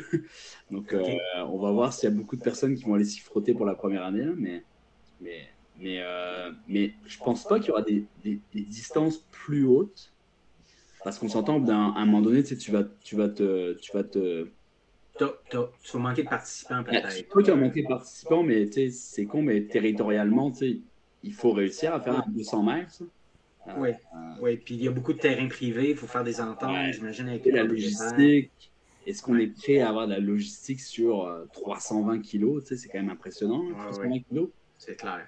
clair. Je pense, je pense pas qu'actuellement, ce soit dans les plans d'organisation il me semble que le, le Chic Choc, l'année prochaine, ils vont s'en venir avec un 100 miles. Ah oui, les Ils s'en viennent avec un 100 miles, ça va être le 100 miles le plus dur, euh, pour moi, limite en Amérique du Nord. Okay. Les Chic Choc, c'est très très violent. Donc s'ils font un 100 miles là-dedans, euh, pour vrai, moi je pense que ça va être le plus dur en Amérique du Nord parce que j'en vois pas qui sont plus durs que ça. OK. Ça, les, les Shake c'est l'endroit où Mathieu il s'est retrouvé à passer là euh, dans son GR. La date, ça restera toujours les, les, trails les plus durs que Mathieu ait fait à Ville. C'est ça, c'est ça. C'est des endroits très, très sauvages. Il n'y a pas beaucoup de monde qui passe par là. là. C'est pas, euh, la nature reprend sa place. Ouais, ouais. C'est très compliqué. Là. Donc, euh, donc j'ai hâte de voir qui c'est qui va vouloir s'y frotter à ça l'année prochaine parce que celui qui fait ça, il doit avoir une bonne tête de cochon parce que c'est compliqué. on, te demande, euh, on, te demande souvent de ton, euh, ton, ton, aide, ton analyse dans les grands événements. Peux-tu nous expliquer un peu euh, ce que tu fais quand tu. Ben, justement, tu étais à l'UTHC juste avant la tranche Charlevoix. tu as, fait le UTHC TV, donc tu étais comme analyste. Peux-tu nous en dire plus? C'est quoi tu fais dans ce temps-là? Ben, Charlevoix, Trans-Charlevoix, j'étais quand même là pour la job, mais, euh, mais on est quand même connus, tu sais, avec, avec Yannick Vézina, on est très très amis, puis avec Nicolas Fréré aussi, qui est, qui est avec Distance Plus, on est très amis. On s'appelle on s'appelle les geeks ensemble, donc on, même pendant l'UTMB, on s'envoie des messages, dès qu'on a des infos, on, se les envoie un peu, là. mais... Euh, Et UTHC ça, moi, il m'avait contacté l'année dernière, Nico, puis il m'avait dit, juste après l'UTHC, il m'avait dit, est-ce que l'année prochaine, tu voudrais venir, faire euh, être là, puis mettre un petit peu ta patte dedans? Puis, euh, puis cette année, mon rôle, ça a plus été, ça a été sous deux formes un peu. La première, ça a été, on, a, Nicolas a défini les têtes d'affiche de l'UTHC. Et moi, en fait, j'ai fait mon, mon bah, ce, que je, ce que je fais de mieux, entre guillemets, c'est que moi, je suis un geek de trail, je, je, je lis n'importe quoi. Puis en gros, moi, j'ai fait les portraits de tout le monde. Donc, tous les favoris, moi, je faisais un portrait, je leur disais, OK, qu'est-ce qu'ils ont fait cette année? C'est quoi qu'ils ont fait dans le passé? Est-ce qu'ils sont en forme? Est-ce qu'ils arrivent là près euh, Est-ce qu'il y a eu des petites blessures Puis, euh, donc, ça a été plus cette forme-là. Donc, c'est-à-dire que ça a servi un peu pour le live. Quand il y avait un athlète qui popait, qu'on avait des infos, on, lisait les fiches. On disait, ah, tiens, par exemple, oh, Elliot, euh, il a une belle année. on sent que cette année, il a été très structuré, il a été très sage. Avant, c'était quelqu'un qui faisait beaucoup, beaucoup de volume mais un peu éparpillé. Là, cette année, il est très, très, très. C'est intéressant, ça. Là, oui, ça rend les choses tellement plus intéressantes. Là. Ouais, eh oui, c'est le genre de truc-là. Moi, je m'inspire. Moi, je m'inspire beaucoup de. Sais, euh, bah, regarde beaucoup de trucs, mais moi, Dylan Bowman, c'est sûrement le coureur, mais aussi l'analyste qui est le meilleur actuellement. Puis c'est, il a commenté l'UTMB, c'est lui qui commente la Western States. Puis c'est, c'est quelqu'un qui est très, très à cheval sur les détails, puis qui connaît pas mal tout. Là. Puis, euh, puis ça a été un peu ça, tu sais. Puis là, l'UTHC, moi, j'étais sur le terrain aussi. Donc j'étais sur le terrain. Moi, il m'avait mis à des endroits un peu, un peu, un peu euh, compliqués entre guillemets. Moi, j'étais en haut des Morios. Les Morios, c'est la plus, c'est l'endroit le, le, point culminant du THC. Donc au 30e kilo, tu grimpes 4 kg et 600 mètres de dénivelé direct. Genre, Puis euh, donc moi, j'étais en haut de ça. Donc euh, c'était cool parce que tu sais, c'est l'endroit où limite les coureurs ils sont les plus vulnérables parce qu'ils ont vraiment poussé, poussé, poussé. Puis c'est là que tu as les gros détails. Et là, tu es arrivé en haut, il était en dur, euh, il était quand même pas terrible, on va se le dire. On était avec Mathieu Blanchard, puis Matt, il dit fait, Ah, ouais, ça s'annonce pas bon. Genre, il était vraiment dans le trou. Mais 99% des gens qui sont arrivés en haut des Morios, ils étaient en le trou euh, vendredi soir. oui, c'est ça. Mais ça a été ça, de voir un petit peu les infos. Moi, je transmettais des vidéos des coureurs euh, de tête avec les écarts, etc. Donc, c'était cool parce qu'en live, vous pouvez dire Ok, ben là, euh, au ravito de l'épervier, euh, Sam Power sur le 65, il avait 13 minutes d'avance sur l'autre parce que tu n'as pas de réseau, tu. Tu quasi pas de réseau. C'est un ces infos Souvent, les tapis, ben, les tapis, tu as un écart de temps, avec etc. Donc là, tu avais le message, tu avais l'info en live, tu avais une vidéo. Donc, eux, ils pouvaient transmettre la vidéo et la mettre à l'écran, sur les. Moi, je pas tous les épisodes de HCTV, mais j'ai hâte de voir comment ils ont transmis l'image. C'était sur la page Facebook ou site internet? Ouais. Ouais. Ah, c'est cool. YouTube, tu peux re-regarder les épisodes. Puis en fait, c'était un épisode par heure. l'épisode durait 20 minutes. Donc, c'est s'ils avaient des infos, eux, ils pouvaient les transmettre. C'est quand même assez cool, tu sais. On s'entend. très cool. On parle d'une course du Québec. C'est une, une, ancienne course du World Tour, oui, mais c'est une course du Québec, tu sais. Puis ça, ça a été le fun parce que toutes les personnes qui étaient là, tu sais, c'est quand même des personnalités qui sont connues dans, dans, le trail. Tu sais, euh, Marc-André Paillet qui est tout trail, euh, tu avais Nico Fréret, tu avais euh, Yannick Vézina, tu avais tous les gens qui sont genre habitués de la trail, qui étaient genre dans l'équipe UTHC TV. Donc tu avais quand même une certaine expertise de la chose. Puis je pense que ça a rendu ça, ça a rendu ça vraiment, vraiment cool. Ben oui. mais c'est pour, pour ça qu'ils m'avaient pris pour aller là-bas. Ils savent que savent que j'ai un peu les oreilles partout, bah, du moins avec ma job, parce que ma job, bah, je suis quand même dans les groupes de courses, toutes les courses en général. Donc, je connais quand même pas mal les coureurs. Puis s'il faut un peu des infos euh, à aller piocher à droite, à gauche, il y a, peut-être moyen que je les ai déjà eus. Donc, ouais. c'est quand même nice. Est-ce que, euh, tu sais, dans le fond, euh, au Québec, j'imagine, on est beaucoup limité par notre réseau. On n'est pas prêt à pouvoir faire un UTMB live avec du monde qui suit d'autres coureurs. Ça ne serait pas possible. Bah, c'est beaucoup de logistique, puis c'est con, mais la logistique, ça coûte cher. Puis ouais. tu es capable de pouvoir avoir des images live. Il y a des endroits pour vrai, c'est impossible. Euh, ah, là où j'étais à l'épervier, ça me mettait 10 minutes pour envoyer une vidéo de 10 secondes. Ok. Donc, il y a plein. Puis, tu sais, ça reste que c'est beaucoup de moyens, c'est très cher à faire. Euh, mais je trouve qu'à l'échelle, je pense que ça a été cool à regarder pour le monde. Euh, je pense que le monde a apprécié ça. Puis, bon, j'espère que ça va continuer à être comme ça parce que je trouve que ça, ça donne une plus-value, tu sais. Ben, euh, moi, j'ai pas, euh, j'ai pas été les voir, mais c'est sûr que je vais, je vais y aller. Euh, puis, tu sais, moi, je suis pas tant le niveau, le milieu du trail, puis j'ai vu tellement plein d'affaires, plein de publications sur Facebook, les vidéos, la, vidéo qu'on parlait entre autres, là, du, du coureur qui se fait rattraper dans le dernier 500 mètres. puis, puis c'est le fun à regarder, c'est le fun d'avoir des, vidéos. Je pense que ça aide vraiment à promouvoir le sport. Puis ça, donne le goût d'en faire. J'ai quasiment envie d'en faire. Là, puis je suis pas un gars de trail pantoute. Là, fait que... Non, non, pas tout de suite sur le trail, tu vas être trop vite. Euh, non, ben, j'ai couru en trail l'autre fois avec Mathieu, puis j'ai découvert pourquoi ça va pas aussi vite en trail euh, au trou du diable. puis, euh, On a fait le sentier de la diable à Shawinigan, ouais. Oh ouais. Ça, c'est technique. C'est technique, ça, selon tes standards, connais-tu? Ben, c'est quand même technique. ok, c'est ça, c'est bon, merci. Non, mais tu me rassures parce que moi, on n'avançait pas. Là, on n'a pas de base de comparaison. Ah ouais. T'as dû avoir les chevilles douloureuses le lendemain, François, parce que. si j'ai quoi, excuse? T'as dû avoir les chevilles un petit peu le lendemain, un petit peu. Ah, c'était pas, c'était pas si pire, honnêtement. C'était pas si pire, mais parce que j'attendais Mathieu souvent. Fait que, tu sais, moi. C'est ça. En fait. Ouais, vas-y. En fait, la, grosse différence, c'est ça. Tu sais, moi et François, on n'est pas du tout de même calibre. Euh, euh, sportif et physique.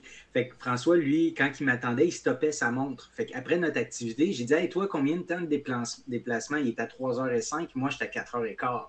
Fait que pendant 1h10, il a arrêté sa montre 50 fois, 60 fois, puis il a récupéré 1h10 de temps. Moi, moi j'étais pété. Moi, j'étais pété après cet entraînement-là. Euh, on avait fait 22, 22 km, je pense. C'est ça. Toi, tu as fait, moins de 4 heures pour ton 28, hein? Oui, ben là, là j'ai fait 3h30, mais deux parcours complètement différents. C'est ça, mais c'est fou pareil, là, tu sais, on y pense. T'as pris 4 heures pour faire 21 kilos, puis là, là cette fois-ci, 3h30 pour faire 28. Exact. Puis, tu sais, la comparaison au niveau du dénivelé, là, je pense qu'au Sentier du Diable, ça avait donné autour de 800. Fait que 22 km, 800 mètres de dénivelé en 4h05. Là, euh, ça donnait 900. Ben, moi, j'avais sur ma montre 920, mais bon, il disait sur le 28 kg, il disait 1000 mètres. Mais oui, 3h27. Fait la technicité du parcours a une immense, un immense impact. c'est pour ça qu'on ne peut pas vraiment comparer euh, deux parcours différents. Non, exact. Tu peux, non, tu peux vraiment comparer deux endroits différents. Vrai, c'est très, très, très, très difficile de comparer. Mais tu sais, le 28 de UTHC, il, roule quand même pas mal. Oui, c'est ce que, ce que j'ai vu. à d'autres, mais, euh, mais c'est quand même 28 km pareil. oui, oui, oui. Ah, puis parle-nous un peu du euh, Trans, euh, c'était euh, Trans Charlevoix, première, course par, première course par étape au Québec, auquel tu, étais présent, ben pas comme participant, mais comme dans, le sport. Avec, avec On, en fait. En gros, on a sponsorisé, on, a on était partenaire de la, de la compétition. Oui. Mais en gros, pour vrai, moi, je pense que tout le monde va le mettre à, son calendrier à partir de l'année prochaine parce que c'est un ah événement, genre, extrêmement cool. En gros, c'est une course par étape. Donc on partait, eux ils partaient de, euh, du, des Hautes-Gorges. Puis en gros, c'est tu, tu, couvrais 105 km en trois jours. Mais en gros, le matin, tu te levais de ta tente, euh, tu déposais ton gros sac, puis en fait, tu as le campement déménagé sur la zone d'arrivée mhm. pendant que les coureurs couraient. En gros, euh, ils sont partis la première journée des Hautes-Gorges. Ils sont arrivés au Morios, en bas des monts Morios. Puis là, le campement était déjà fait. Donc Guillaume Barry, quand il est arrivé, qui a gagné la première étape, ben, il aurait pu aller se coucher en sa tente juste après. Donc ça qui est genre le campement bouge. Puis en fait, ben, c'est l'ambiance après est folle. Les gens commencent à ben terminer. il y a de la bière, tout le monde relaxe. Euh. Puis dans le fond, ils calculent combien de temps ça te prend, dans le fond, par étape. Puis c'est comme le Tour de France, dans le fond, si ouais, Exact, c'est accumulé. Puis c'est ça, tu sais, t'arrives, l'ambiance, et ce qui était cool, puis ce qu'on a remarqué avec pas mal de, de gens de l'organisation, c'est que les endroits où on s'arrêtait le soir, il y avait quasi zéro réseau. Donc ça fait que les, gens, ils étaient là. Personne sur leur téléphone. Les gens, ils connectaient tous. Genre, ah, les gens, ils arrivaient ah, pas de réseau. Qu'est-ce que je fais quand j'ai pas de réseau? Bah, je jase avec le monde. Wow. Puis, jaser, puis, c'est là que tu retrouvais un peu, genre, vraiment l'aspect trail très, très, très euh, serré. Mais là, il y avait ça. C'est genre à la fin. Puis avec le, avec le camping, avec le plaisir du camping sans, sans téléphone, sans. Euh, tu sais, mais le jour, ça a terminé un lundi. Et genre le mardi, moi j'étais chez moi, puis je fais, hey man, je suis. Genre, je suis déprimé là. Ouais. Ça tellement fort, ça a été tellement fort pendant trois jours en genre de d'interaction humaine et sociale. Parce que là, tu sais, des fois, tu étais genre 6-7 heures avec des personnes. Tu, tu parles, puis tu tu t'ouvres, tu, parles d'autre chose que de la course, tu parles de la vie, tu parles d'autre chose. Et, euh, et, à chaque fois, les gens qui ont vu les images après, ils ont dit, ils eh, mais moi, je veux faire ça les prochaines, je veux faire ça les prochaines. Puis, euh, c'est la seule Comment? Québec qui t'ouvre ça. Tu sais. Il y a la transpercée, mais la transpercée, c'est plusieurs étapes, mais tu dors, tu, sais, tu dors chez toi.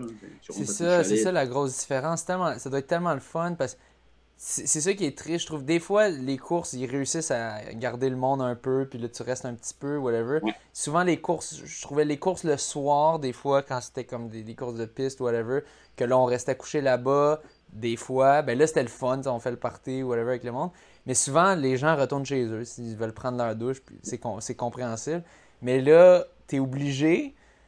Puis là, t'es obligé de rester, mais là, c'est le fun, tu, tu, tu, reprends ça relax, il n'y a pas de stress parce que comme c'est pas comme c'était obligé d'arrêter là, c'est pas comme si tu pouvais comme essayer de, faire comme Mathieu euh, de, juste faire une étape un arrêt de rien puis de pas dormir ou whatever là, faut que tu restes là euh, mais ça ah non tu, décris ça ça a l'air tellement le fun euh, comme expérience au Québec tu avais la Transvallée à l'époque mais à l'époque elle est revenue cette année mais ça c'est un campement mais tu restes au même campement mhm. c'est quand même cool ça aussi oui tout le monde a apprécié la Transvallée, puis elle est revenue cette année, tu sais.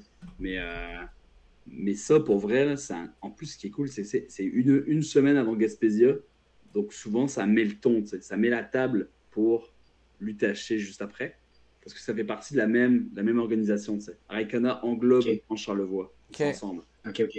Puis, euh, mais tu sais, moi, je travaille avec des équipes de l'UTHC, puis je les ai revues ce week-end, tu sais. Puis c'était cool parce que ça crée des liens, puis tu te dis, hey, on s'est vu la semaine dernière, mais que c'était le fun. Puis quand on parlais, François, tu disais que c'était compliqué à la fin de chaque course. Des fois, les gens arrivaient, ils prenaient leur médaille, ils prenaient leur bière, puis ils partaient. Ouais. Mais genre, a très bien fait ça ce week-end. Ils avaient fait un show, il y a eu un show d'un groupe montréalais, Clean Friends, qui était là le samedi soir. Ça fait que, pour vrai, c'était le party à pogné, genre vraiment le samedi soir. Nice. tout le monde était là. Puis ce qui était cool, c'est que tu avais un show, donc le monde était là, ils, ils aimaient le show. À côté, il y a des gens qui prenaient de la bière. Et il y avait les gens du 125, du 80 qui terminaient, qui arrivaient. Ben oui. Tu avais des gens qui arrivaient, il y avait un show. Donc en gros, ça faisait un gros village. Ça garde les gens. Puis c'est ça qui est important, tu sais. On s'entend, on a eu quand même deux années de marde, d'événements où personne ne pouvait se réunir. Puis là, tu as vraiment senti que ça a fait du bien à tout le monde. Genre, les courses sont revenues. Euh, au ravito, on n'avait plus besoin de mettre notre masque à chaque fois avec euh, des gants. Ben là, tu sais, c'était reparti.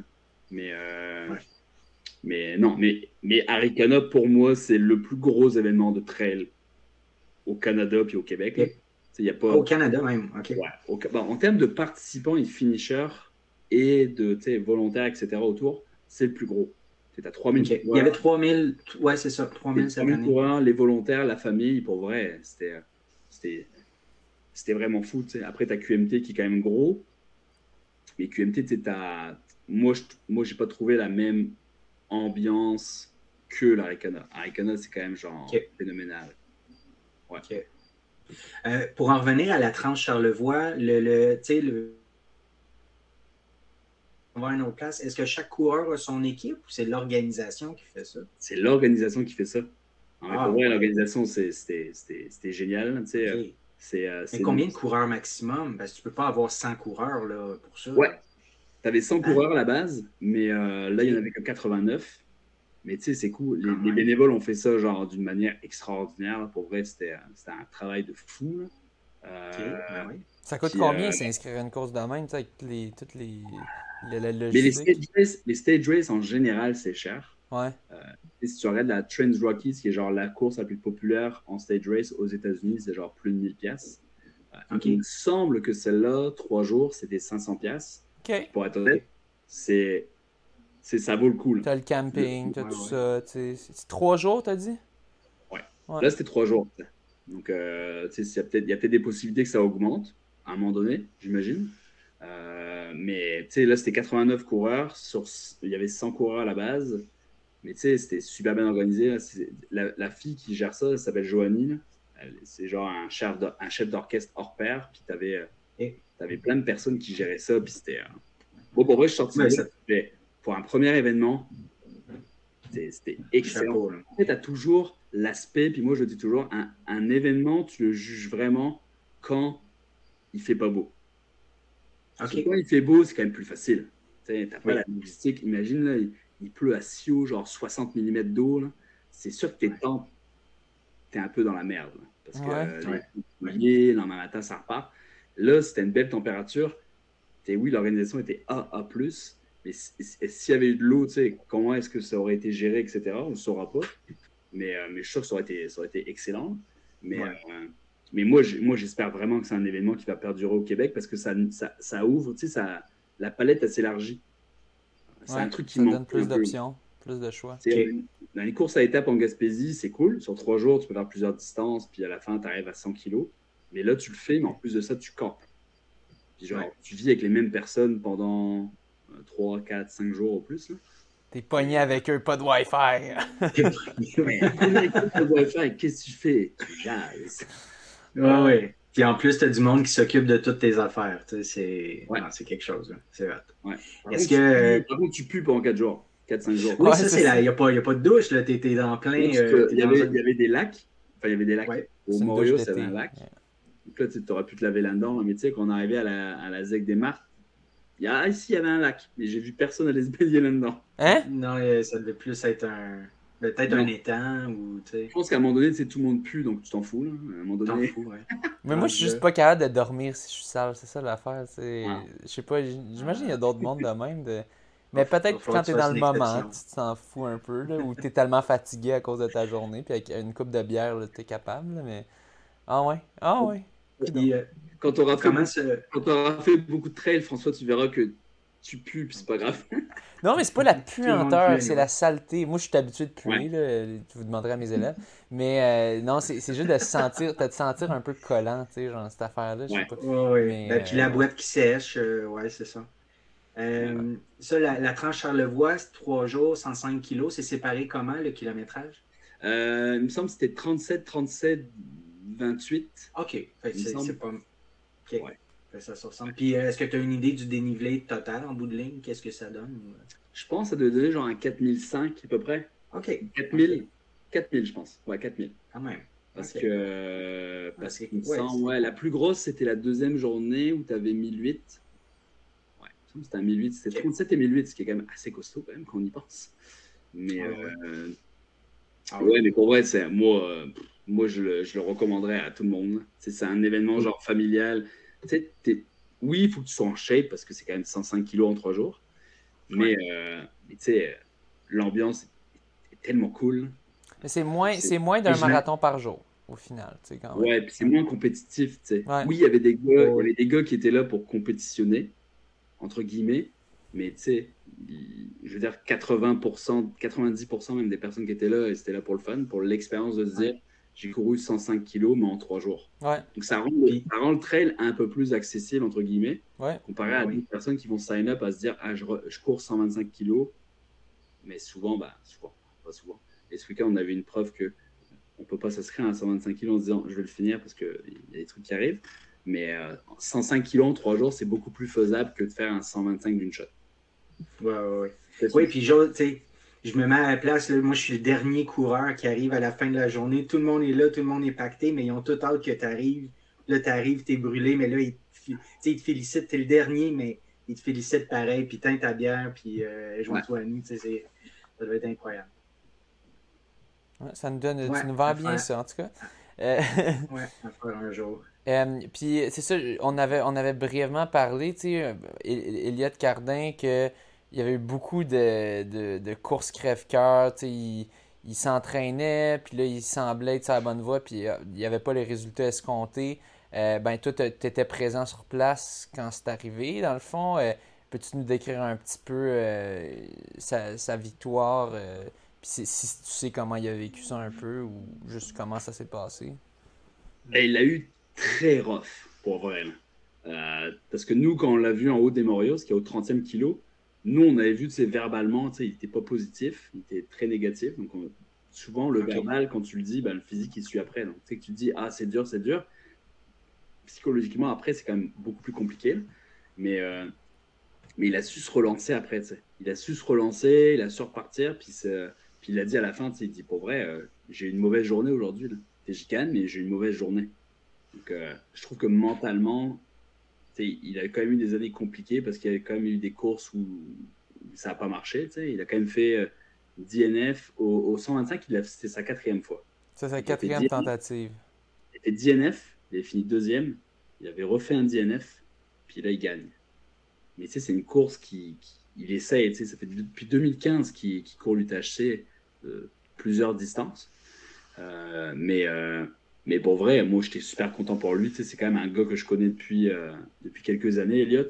Puis j'ai suivi le cheminement. Puis, puis tu vois que c'est un athlète qui commence à se connaître, qui commence à être plus mature en termes d'entraînement aussi. maintenant, il se fait suivre. il est plus intelligent dans son volume, il est plus intelligent dans ses jours de repos. Il, en prend maintenant des jours de repos. Avant, Elliot, c'était plus un gars qui, qui, qui se reposait pas tant puis il le sait. Et maintenant, tu sais, il respecte bien ça, puis je pense que ça, ça va l'aider pour le, pour le futur, tu sais. Puis je pense que pour la confiance, parce que je pense à un gars qui marche beaucoup à la confiance. Je pense que celle-là va vraiment, vraiment lui faire du bien en se disant, ça y est, je l'ai réussi, tu sais. C'est quand même fort de le faire au bout de sa quatrième tentative. Ça montre vraiment qu'il est fort. Et en plus, avec les conditions qu'il a eues ce week-end, c'est. Non, non, pour vrai, moi, j'étais vraiment, vraiment content pour lui, parce que c'est vraiment un bon gars. Là. Il se faisait chaud ce week-end. Ce week-end, euh, ouais, c'est ça, hein, les conditions, c'est ça. Le soleil était tapant. Ouais, les conditions n'ont pas été, ont pas été, euh, ont pas été très favorables aux coureurs. Euh, on s'entend que là, c'était un, une année record pour l'UTHC en termes d'abandon. On ah ouais? qu'on s'approche, on s'approche du 70% d'abandon sur 125. 70% d'abandon et tabac. Mais tu sais, là, on va s'entendre qu'on va partir sur plusieurs, pas des polémiques, là, mais oui, c'est la chaleur était là. On va s'entendre, c'est un facteur très, très, très important. Mais on va se le dire, on a quand même eu un été très, très chaud au Québec. Donc, c'est pas quelque chose qui est extraordinaire en tant que tel. C'est extraordinaire pour la période de l'année, mais c'est pas extraordinaire en termes d'entraînement. Donc, est-ce que, genre, euh, puis on en parlait avec plusieurs personnes après UTHC, on dit, c'est quoi les raisons Est-ce que c'est vraiment juste que la chaleur ou est-ce qu'il y a un facteur de actuellement, entre elles, on peut-être, on est, on, on c'est pas qu'on manque pas de respect, mais peut-être qu'on on s'imagine pas c'est quoi le travail que ça prend pour finir certaines distances. Ouais, un peu trop d'ambition, tu sais, un, peu trop de d'avoir l'estomac trop plus gros que la panse, là, comme on dit. Tu sais, je comprends que les je comprends que les gens veulent se lancer des défis, etc. Puis c'est cool, tu sais, ça rend ça rend l'entraînement excitant, ça rend le quotidien excitant, etc. Il faut y aller graduellement, puis, puis réaliser c'est quoi dans quoi tu t'embarques. Hein, c'est ça, en fait. je pense que c'est ça un peu que. Euh, je sais pas si ça, c'est, d'éducation ou autre chose, où il faut qu'on dise aux personnes oui, 125 c'est possible, mais c'est ça que ça prend. Genre, mm-hmm. tu peux pas te permettre de faire des sorties longues de 2 ou 3 heures. Un 125, là, tes sorties longues, ça va être des, des 6 et des 7 heures, là, ton week-end choc. Ça va pas être un 2 et 3 heures. C'est pas possible de faire ça. Puis je pense que peut-être que des du monde ne prend pas conscience de ce que ça prend pour le faire. Puis oui, tu sais, ça peut passer. Un 125, ça peut passer. Tu, peux le finir, mais dans, dans, quel état, tu sais? Puis tu dis que c'est technique en plus, le UTHC quand même, le 125. C'est entraînement spécifique, tu sais, c'est con, mais si tu habites à Montréal, tu t'inscris sur le 125, puis tu t'entraînes que sur le Mont-Royal, ça va être très compliqué. Hein.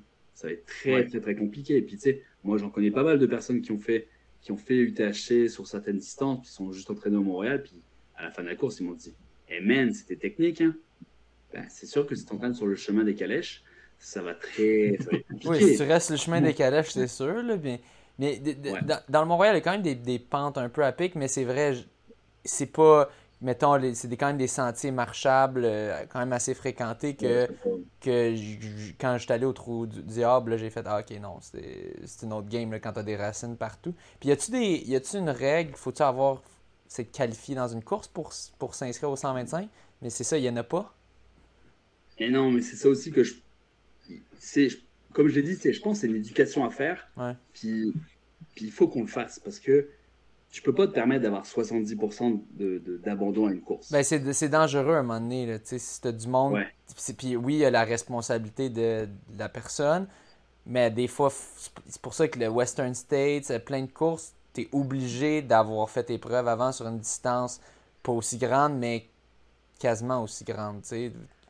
Une progression. Là, mais tu sais, un exemple, puis tu sais, ben, vu que j'étais sur le terrain, j'ai encore vu de plus. Puis surtout à cet endroit-là de la course, tu sais, au 30e kilo, être dans le dur, c'est, quand même rough quand il t'en reste 95 derrière.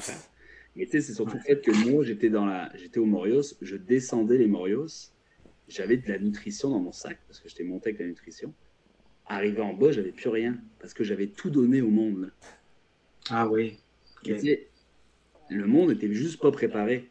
Mais ça prend de la préparation à dire, OK, là, à ma course, OK, il va faire 30 de ressenti. Qu'est-ce que ça me prend Du sel, beaucoup de sel dans mon sac, etc. J'ai croisé du monde et j'étais genre, je les voyais, je faisais, t'as du sel? Euh, Non.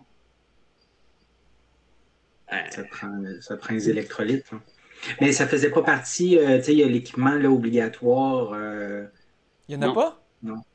Équipement obligatoire, c'est, tu as certains éléments. En général, c'est couverture de survie, un sifflet, une cloche à ours, euh, une jaquette, des gants, une tuque.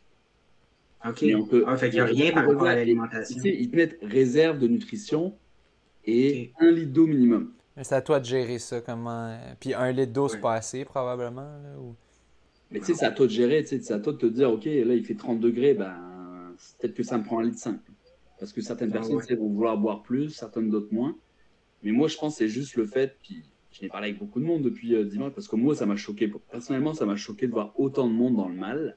Parce que oui, il faisait chaud, puis ouais, c'est un facteur, oui. Mais moi, je trouve juste que actuellement, tout le monde va impressionner tout le monde. Euh, tu veux dire, j'ai fait ça, j'ai fait ça, j'ai fait ça. Mais le monde ne le fait pas pour les bonnes raisons. Mais je pense qu'il y a un problème de. Il faut, que tu trouves pourquoi tu le fais, tu sais. Et si tu fais, genre, si tu fais des 10, c'est totalement correct. Si tu es à l'aise avec ça, et que tu aimes ça, et que, toi, tu trouves que tu t'épanouis là-dedans, c'est correct. Tu n'as pas besoin d'aller faire un 65 pour dire au monde Hey, je fais 65 kilos, je suis hot là. T'as pas besoin. Ou de continuer de, ou de continuer de progresser, mais avec juste des courses de plus en plus longues. Ouais. Euh, t'as pas besoin, t'as pas besoin d'aller plus haut. C'est bien d'aller tester, de voir. Tu sais, pour être honnête, moi aussi je l'ai fait, j'ai testé, j'ai vu. Puis je vois c'est quoi dans quoi je suis mieux je sais c'est quoi ma zone de course, mais, mais on n'est pas obligé d'aller si haut. Mais je pense qu'il y a une normalisation entre elles des longues distances, tu sais, que de plus en plus de monde le font, tu sais, puis le 160 miles, c'est rendu quasiment standard. 100 euh, miles, donc 160 kilos, c'est rendu standard quasiment.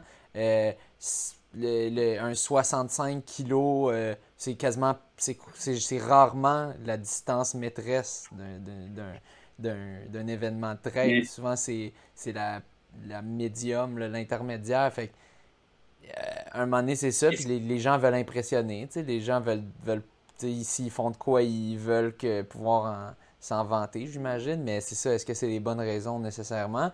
Mais je pense que c'est dû à cette normalisation-là. Ouais. Mais est-ce qu'on rend ça banal? Moi, c'est la question que je me suis posée ce week-end. Est-ce que c'est, je sais pas, sais, la presse, les, les je sais pas, la manière qu'on communique et le fait qu'on rende ça banal de courir sans masque? Non, je pense c'est que ça arrive. C'est il y en a plus. on en entend parler justement. Fait que c'est plus comme. Oui, avec les réseaux sociaux, il y a énormément de partage aussi. il y a beaucoup de groupes, il y a beaucoup, tu sais. Puis on voit, on voit beaucoup ces, ces gens-là partager, c'est ça, ces exploits-là. Fait qu'on en voit de plus en plus. Fait Mais moi, moi quand je commençais dans la course, là, je connaissais rien au, au trail. Puis là, j'ai vu, euh, j'ai entendu parler de Dean Carnazes, le Ultra Marathon Man. Il est super connu. Il est pas si bon que ça. il, est, il est juste bien connu. Puis il fait bien des livres puis tout ça, mais en termes de skill, il gagne pas de course ou, rien en, général. Puis moi, j'étais full impressionné. Je suis oh my god.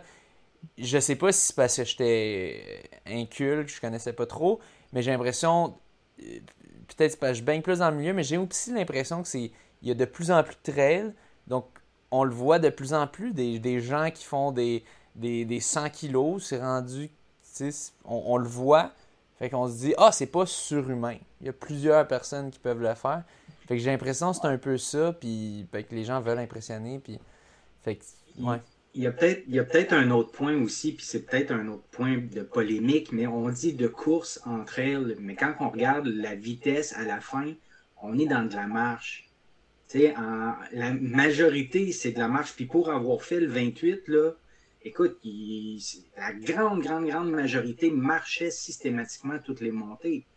Puis dans les descentes, euh, comme, les gens ne sont pas habitués, donc ils descendent pas en fou. Là. Fait que peut-être que le fait que le monde se dise Ah ben ça, je peux le faire à 5 km h ben c'est de la marche, tu sais. Il y a peut-être ça aussi. Ouais. Moi, ça a été le gros constat du week-end. oui, j'étais super heureux du week-end, mais j'étais un peu genre. Un peu pas frustré, mais j'étais genre. Man, c'est rough aussi parce que tu sais, ces gens-là, oui, ils l'ont fait puis ils ont abandonné, mais tu sais, ils ont, ils ont investi de leur temps aussi pour le faire. Mm-hmm. Mais, euh, mais est-ce que est-ce qu'on les a bien éduqués en leur disant, tu sais, ça va te prendre ça pour le faire puis pour le réussir? Parce que tu sais, on s'entend après ça, bah, t'es déçu, euh, t'as du down, tout ça, mais mais moi, c'était un peu ça. Est-ce que. Moi, c'est la question que je me disais est-ce qu'on banalise ça et qu'on rend ça facile en se disant Ah, 125, je peux le faire facile. Puis, euh, puis tu dis Ah, si je le cours, euh, ça va être correct, je peux le finir. Mais. Est-ce qu'il y avait eu une édition l'année précédente?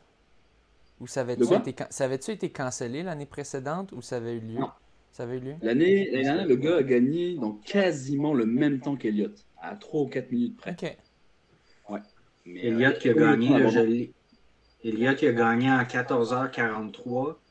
Et le deuxième, Jacob, en 16h28. Fait qu'il y avait 1 h 1h45 d'avance. Ouais. C'est énorme.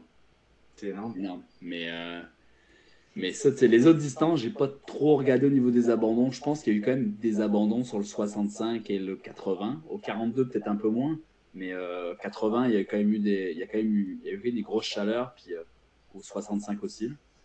Mais, euh, mais c'est ça, tu sais, j'espère que les gens vont quand même prendre conscience que ça, ça prend peut-être un peu plus de, se dire. On, puis on le dit toujours, moi on m'a toujours dit ça. Avant que je fasse un 160, on m'avait toujours dit oublie pas, il faut que tu respectes la distance. Mais c'est toujours été ça, respecter la distance. Puis peut-être que euh, peut-être qu'on l'a mal fait cette année, peut-être qu'on s'est dit euh, c'est un peu trop facile, ça va passer, mais mais il faut quand même prendre conscience que c'est de l'implication. 125 kilos, c'est, ça prend du Puis il faut garder en tête aussi que même si tu dis que tu vas le faire majoritairement en marchant, ben dis-toi que si tu mets 12 heures de plus, 18 heures de plus à le faire, c'est 18 heures d'effort. C'est constant. C'est sur, sur, tes pieds, dans le mouvement. Tu dors pas, puis tu sais, c'est ça, là. Non. C'était quoi la limite euh, de temps pour le 125? Il me semble que c'était 29 heures, je crois. OK. C'est ah, C'est ça. Euh, j'en ai croisé, j'en ai croisé samedi à 15h des gars du 125. Hein. C'est quand même hallucinant. Hein. Ah, le 29h était bien dépassé, rendu là, je sais pas. Euh, non, c'était à quelle heure le départ? Pas encore, c'était à 13h. Donc là, ils avaient 20... 26 heures de fait. 26 heures, ok. C'est quand même énorme, 26 hein. heures sur ses pieds, ça commence à rentrer dans le corps. Ça commence à rentrer. Mais, euh, mais c'est ça, tu sais, je pense que dans le trail, il faut qu'on faut qu'on commence à se dire, OK, les longues distances, ça prend ça. Puis euh, de pas avoir, pas, c'est pas de pas, avoir peur, mais d'être conscient que on n'est pas obligé d'augmenter. Tu sais, c'est pas parce que tu fais les 28 cette année que l'année prochaine, il faut que tu fasses le 42 et que tu fasses le 65. Mhm. Ah non, pour de vrai? Non. c'est ça que je me suis dit. Non, mais inconsciemment, tout le monde se dit ça. Non, non.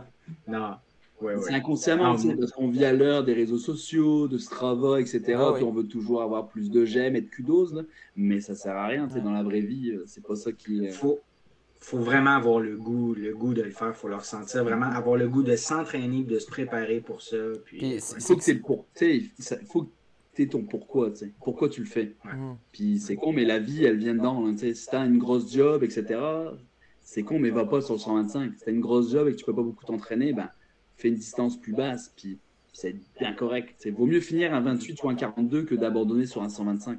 Ça sert à rien. C'est se mettre sur une ligne de départ, on dit toujours, vous mettre sur une ligne de départ sous-entraîné que surentraîné, mais là, il faut pas être non plus sous-sous-sous-entraîné pour y aller. Il mhm. faut une petite limite. Ouais, ouais, ouais. Puis, euh, euh... Oh, j'ai oublié le point que je voulais dire. Bon. Euh, mais bon, on. Ben, oui, vas-y. Ben, moi, en fait, je passerais au point euh, plus technique ou formatif de la trail. Mais c'est ça qu'on jasait un peu aussi. En fait, je voulais dire qu'on on avait dit qu'on allait parler justement de course en un de trail. On est déjà un petit peu là-dedans en, ce moment. De, on, jase un peu les polémiques euh, euh, et tout ça. Euh, fait que oui, vas-y, vas-y Mathieu. C'était juste pour faire un segway. Oui, oui, ben, en fait, tu sais, tantôt tu mentionnais, c'est difficile de comparer les performances parce que les parcours sont tous différents. Mais j'ai remarqué là, en regardant l'UTMB, puis ben, en voyant des sites web, il y a la cote ITRA, je crois, qui qui me semble plus qui est haute, plus que le coureur, coureuse est performante. J'ai vu à l'UTMB, il y avait l'index aussi. Je ne sais pas si c'est le même genre. En tout cas, si tu peux nous expliquer ça. Ouais, mais en fait, l'ITRA disparaît. La côte ITRA disparaît. On n'aura plus. Ah, OK. Ouais, c'est fini, là, elle disparaît. Puis en fait, maintenant, ce qui va régner, ça va être l'index UTMB. Puis en fait, l'index UTMB, c'est comme tu as dit, c'est par rapport à tes courses. Puis en fait, l'index, plus l'index est haut, plus tu performes. Mais en gros, il se base beaucoup sur ton écart. Mettons là, tu fais Arikana, tu bats le record de parcours, ta cote va vraiment genre augmenter parce que tu as battu le record de parcours. Dans une grosse course. Ouais, plus tu es, loin, es loin du record de parcours, moins ça va avoir d'impact sur ta cote parce que tu n'es pas, pas dans le top. Mais, euh, mais c'est ça, mais après, c'est l'index, c'est con, mais ça reste un chiffre.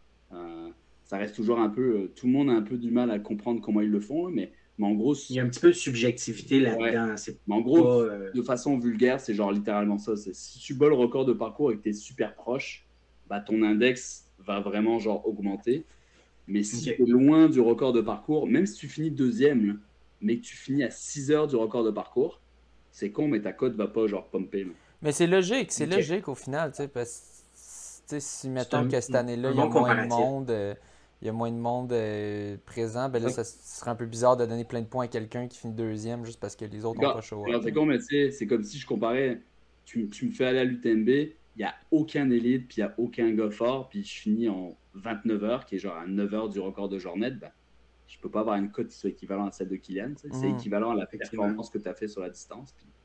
Mais il y a plusieurs index, c'est selon des, des, des tailles de course. Ouais. Oui, ça, ben, ça c'est l'autre question que j'avais, c'est de X small à XXL, les catégories de trail. Ouais. Donc ça, c'est... XXL, c'est 100 miles et plus. Euh, les XL, c'est genre des 100 miles. Puis après ça, ça descend, 140 kilos, euh, les, les, les, 100 kilos, les 80 kilos, les 65 kilos.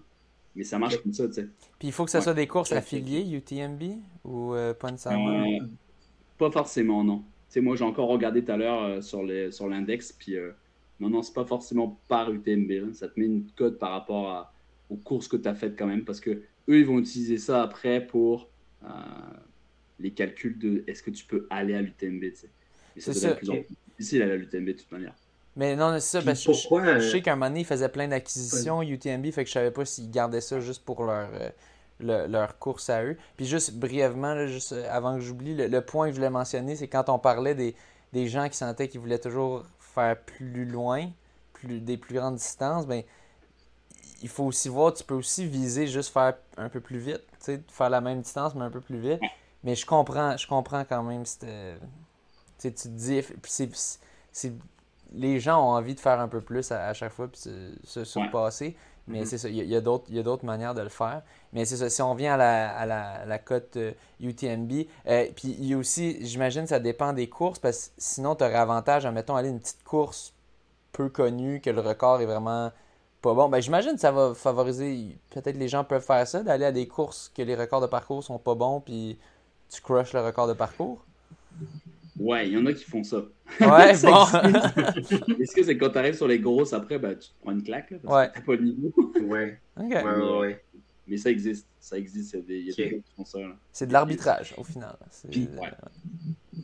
Puis pourquoi remplacer la cote ITRA? C'est quoi la différence qui fait que l'index de, devient C'est un mieux? que Non, non, en fait, t'as juste. Je pense, il, il me semble qu'en fait, la- l'organisation ITRA a été absorbée par l'organisation Ah. Il n'y a pas de. Y a pas de ça disparaît puis on s'en fout. C'est juste, je pense, ça a été absorbé puis ils ont appelé ça l'UTMB Index. Il n'y a, de- ouais, a rien de très, euh, rien de très, très euh, compliqué en fait quand tu penses. OK. Là, d'ailleurs, euh, c'est ça, là, il y a l'UTMB World Series. Il y a des événements, bon, partout dans le monde. Il y a comme trois ou quatre niveaux d'événements. Euh, c'est- une méchante grosse machine. Euh, Est-ce est-ce que c'est. c'est- Oui, c'est Money, ça. hein? money. Ouais, c'est une machine à cash. On va te le dire. Puis ce qui est con, c'est que euh, apparemment, sur les règles qu'ils donnent, puis tu sais, on attend de voir comment ça va se découpiller, là, mais logiquement, en fait, même les pros vont devoir récolter ce qu'on appelle des running stones, qui est genre des points qualificatifs pour pouvoir participer à l'auto. Donc apparemment, c'est ça. Mais ce que ça veut dire, ça, c'est que tous les athlètes vont devoir le faire, mais c'est-à-dire que ça va faire baisser le niveau de l'UTMB en tant que tel, parce que cette année, euh, les 50 premiers, ils n'ont pas fait de points qualificatifs. L'UTMB leur a envoyé une lettre en leur disant Vous êtes invité à l'UTMB, est-ce que vous dites oui ou non? Mais là, à partir de l'année prochaine, les gens vont devoir faire des courses pour avoir leurs points pour ensuite venir. Donc, c'est pas pareil. Donc, ça veut dire que ça, moi, selon moi, puis c'est apparemment, c'est- un peu la vie générale, c'est que ça va faire baisser le niveau de l'UTMB parce que tu n'auras plus autant d'athlètes élites qui vont venir parce que Ok, fait même être- pour les élites, ça. Ouais. Hein? Tu sais, ça va pas durer. Ça va pas pouvoir durer longtemps. hein. Ils ont mis ça en place, mais c'est c'est un peu. Moi, j'y crois Est-ce pas. que ça ferait en sorte, est-ce que ça ferait en sorte que les événements qui ne sont pas affiliés à l'UTMB World Series pourraient disparaître parce que les gens vont juste sur le World Series pour euh, aller chercher du pointage puis euh, avoir accès à d'autres courses? C'est que ça Ouais. va devenir comme un genre de monopole, euh, peut-être? Ben, tu sais, ils ont ess- Moi, je pense qu'ils ont essayé d'avoir des courses au Québec, puis ça a juste pas marché. Là. Mais, euh, tu sais, il y a zéro course au Canada. Donc, si, on Ah, veut, si les Canadiens veulent avoir des points pour aller à l'UTMB, il va falloir qu'ils choix. Puis même aux États. Aux Ah, États, il y en a 4 ou 5 de courses. En Europe, il y en a énormément, mais tu sais, c'est con, mais l'année prochaine, à part, à part les Canadiens qui ont, qui, ont eu des, qui ont participé à l'UTMB cette année ou aux courses périphériques de l'UTMB, qui auront des points, l'année prochaine, il n'y aura pas tant de Québécois qui vont y aller. Ouais. Parce que, euh, Pas de à nouveaux moins Québécois, que tu aies ouais. le temps et l'argent d'aller en, en France ou en Amérique du Sud, donc j'en sais rien. Mais sinon, tu n'auras pas, pas cette opportunité-là. Ça coûte combien une course euh, dans l'UTMB World Series d'habitude euh, en moyenne? Mais semble c'était, il me semble que c'était 250 euros l'UTMB. C'est pas si cher. Ok, c'est pas super. ok. C'est, c'est limite le prix, c'est limite le même prix qu'un Bromont Ultra ou qu'un QMT 160. Ok, mais quand- surtout quand tu compares au Ironman, là, que eux, il n'y a absolument aucune limite à ce qu'ils peuvent faire cracher comme cash euh, à leur monde. Ok, Ah, c'est ok, hallucinant. ok. C'est pas si pire. Euh. Euh, vas-y, ah, ben, t'avais-tu, t'avais-tu une question? Non, non, vas-y, vas-y. Là, j'arrivais dans un point un peu plus, euh, un peu plus dans, dans le dramatique. Euh, dans le fond, il y, a, il y a eu un décès à l'UTMB euh, d'un coureur. Je voyais en regardant, la, tu sais, en regardant le live que des fois, tu te retrouves à courir sur des, des parois. Euh, tu sais, c'est un single track, puis à gauche, ben, c'est de la falaise, puis tu dois courir ça dans le noir. Euh, c'est quand même très, très dangereux. Euh, Est-ce que, que- comment ça, comment ça arrive, un, un- ben, en fait, pas comment ça arrive un accident de même, mais je cherche un peu mes mots, là, mais euh, c'est, c'est- heureusement, ça arrive pas souvent, mais je me dis, il me semble que quand je regardais la course, je me dis, c'est curieux que ça arrive pas plus souvent que ça quand même. Puis la personne est morte en Parce tombant, juste pour spécifier, ou c'était pas une crise cardiaque, quelque chose de genre? là? Non, je pense que c'était une chute. Ok. euh, ce- cet Ouais, événement-là, apparemment, c'était une chute. ouais. Mais tu sais, Ouais. c'est con, mais quand ils te font signer des, ils te font signer des trucs au début, puis tu l'acceptes le risque. Puis c'est con, mais tu sais, moi je fais le tort, puis le tort, il y a des endroits où j'ai eu la chienne. Mais tu sais, j'étais conscient quand j'ai signé que ils, te le disent, tu sais. Ils te disent que c'est de la trail technique, c'est de la trail qui, à certains endroits, ça ressemble à de la via ferrata, mais tu es conscient de ce truc-là, tu sais. Mais l'UTMB, c'est pareil. Puis lui, c'est sur la PTL qu'il a fait ça. Puis la PTL, tu montes plus haut en altitude. Ce qui fait que les, les, trails sont un peu plus sketchy. Puis l'année dernière, il me semble que le gars qui est il y a un gars qui était décédé sur la TDS. Il y en a un, autre l'année passée aussi. Ouais. L'an dernier. Ils, ils avaient arrêté la, la, la, course, littéralement. Mais lui, je pense que c'était une chute pareille. Mais lui, il était tombé à un endroit vraiment random, il était juste mal tombé. OK. Mais c'est quand même pas normal, un, décès par année dans une course qu'il n'y a pas. Je sais pas, il y a combien de participants qui font ce loop-là euh? bah, 2500 sur l'UTMB. Sur, sur ce loop-là euh, spécifique, il n'y a pas le. Juste l'UTMB. Juste l'UTMB, c'est 2500. C'est quand même, quand même beaucoup. Mais, euh, mais tu sais, moi, j'ai aucun souvenir d'un décès. Genre, tu sais, à l'Ironman, il y a des, des, décès à Tremblant, il y a eu un décès l'année dernière ou cette année. Mais tu sais, à mais ça, il y a des plus grands nombres de personnes, non? Ah, mais dans une course au Québec, moi, j'ai jamais entendu ça. Un décès en course, personnellement, euh, j'ai jamais entendu ça avec un autre QMT, Bromont ou autre chose. Mais. Euh, en tout cas, je trouve pour l'UTMB, en tout cas, je sais pas, d'avoir deux décès en deux ans, euh, bon, c'est ça, peut-être c'est du hasard, une mauvaise coïncidence, là, mais puis autant qu'une organisation peut se dire tu signes de quoi, au final, c'est comme, mettons que tu vas faire du go-kart, puis qu'ils te disent, OK, signe la décharge, puis tu as un accident à cause que leurs go-kart sont défectueux, tu peux quand même les poursuivre. ils, te demandent, quand même un certificat médical. Donc, logiquement, tu es supposé te faire checker avant d'aller. Non. C'est examen, genre, truc cardiaque, tout ça. Moi, j'avais fait ça pour le tort. J'ai été faire, genre, un, un check-up complet pour avoir la signature okay, okay. ouais. Mais euh... Je sais que c'est comme, comme ça en France. Hein. Toutes les courses en, France, ouais. un, ouais, mais en France, c'est un, France, un peu sketch. C'est fou prends ton certificat médical, tu fais une photocopie, il va à 6 mois. Tu sais, Ouais, non, un an, on m'a dit, moi. Mais, mais il te le demande pour même faire un 10 kg. C'est ça, mais c'est absurde. Euh, mais... Est-ce que... Ouais, vas-y. Est-ce que tu penses, euh, tu sais, il y a eu euh, l'événement au Japon, là, je pense que ça fait un peu plus qu'un an, là, il y a eu... C'était pas en Chine? Une dizaine de... C'était-tu en Chine ou au Japon? En Chine. En Chine. Euh, une dizaine de décès, c'était dû à une température qui a changé brusquement, tout ça. Je veux dire, ça, t'as beau être en hyper forme que tu peux pas. Euh... Ben, c'est ça. Est-ce qu'il y a des choses. des participants, Non, c'est ça. Est-ce que dans, dans, le monde de la trail, il y a quelque chose qui a, qui a été ajusté, changé suite à cet événement-là, adapté ou. Euh... Ben, c'est de la haute montagne. C'est con, mais la montagne, si elle veut être méchante, elle peut changer vite. Hein. Okay. Moi, au Thor, on a, pris, on a pris des tempêtes de grêle à, à 3000.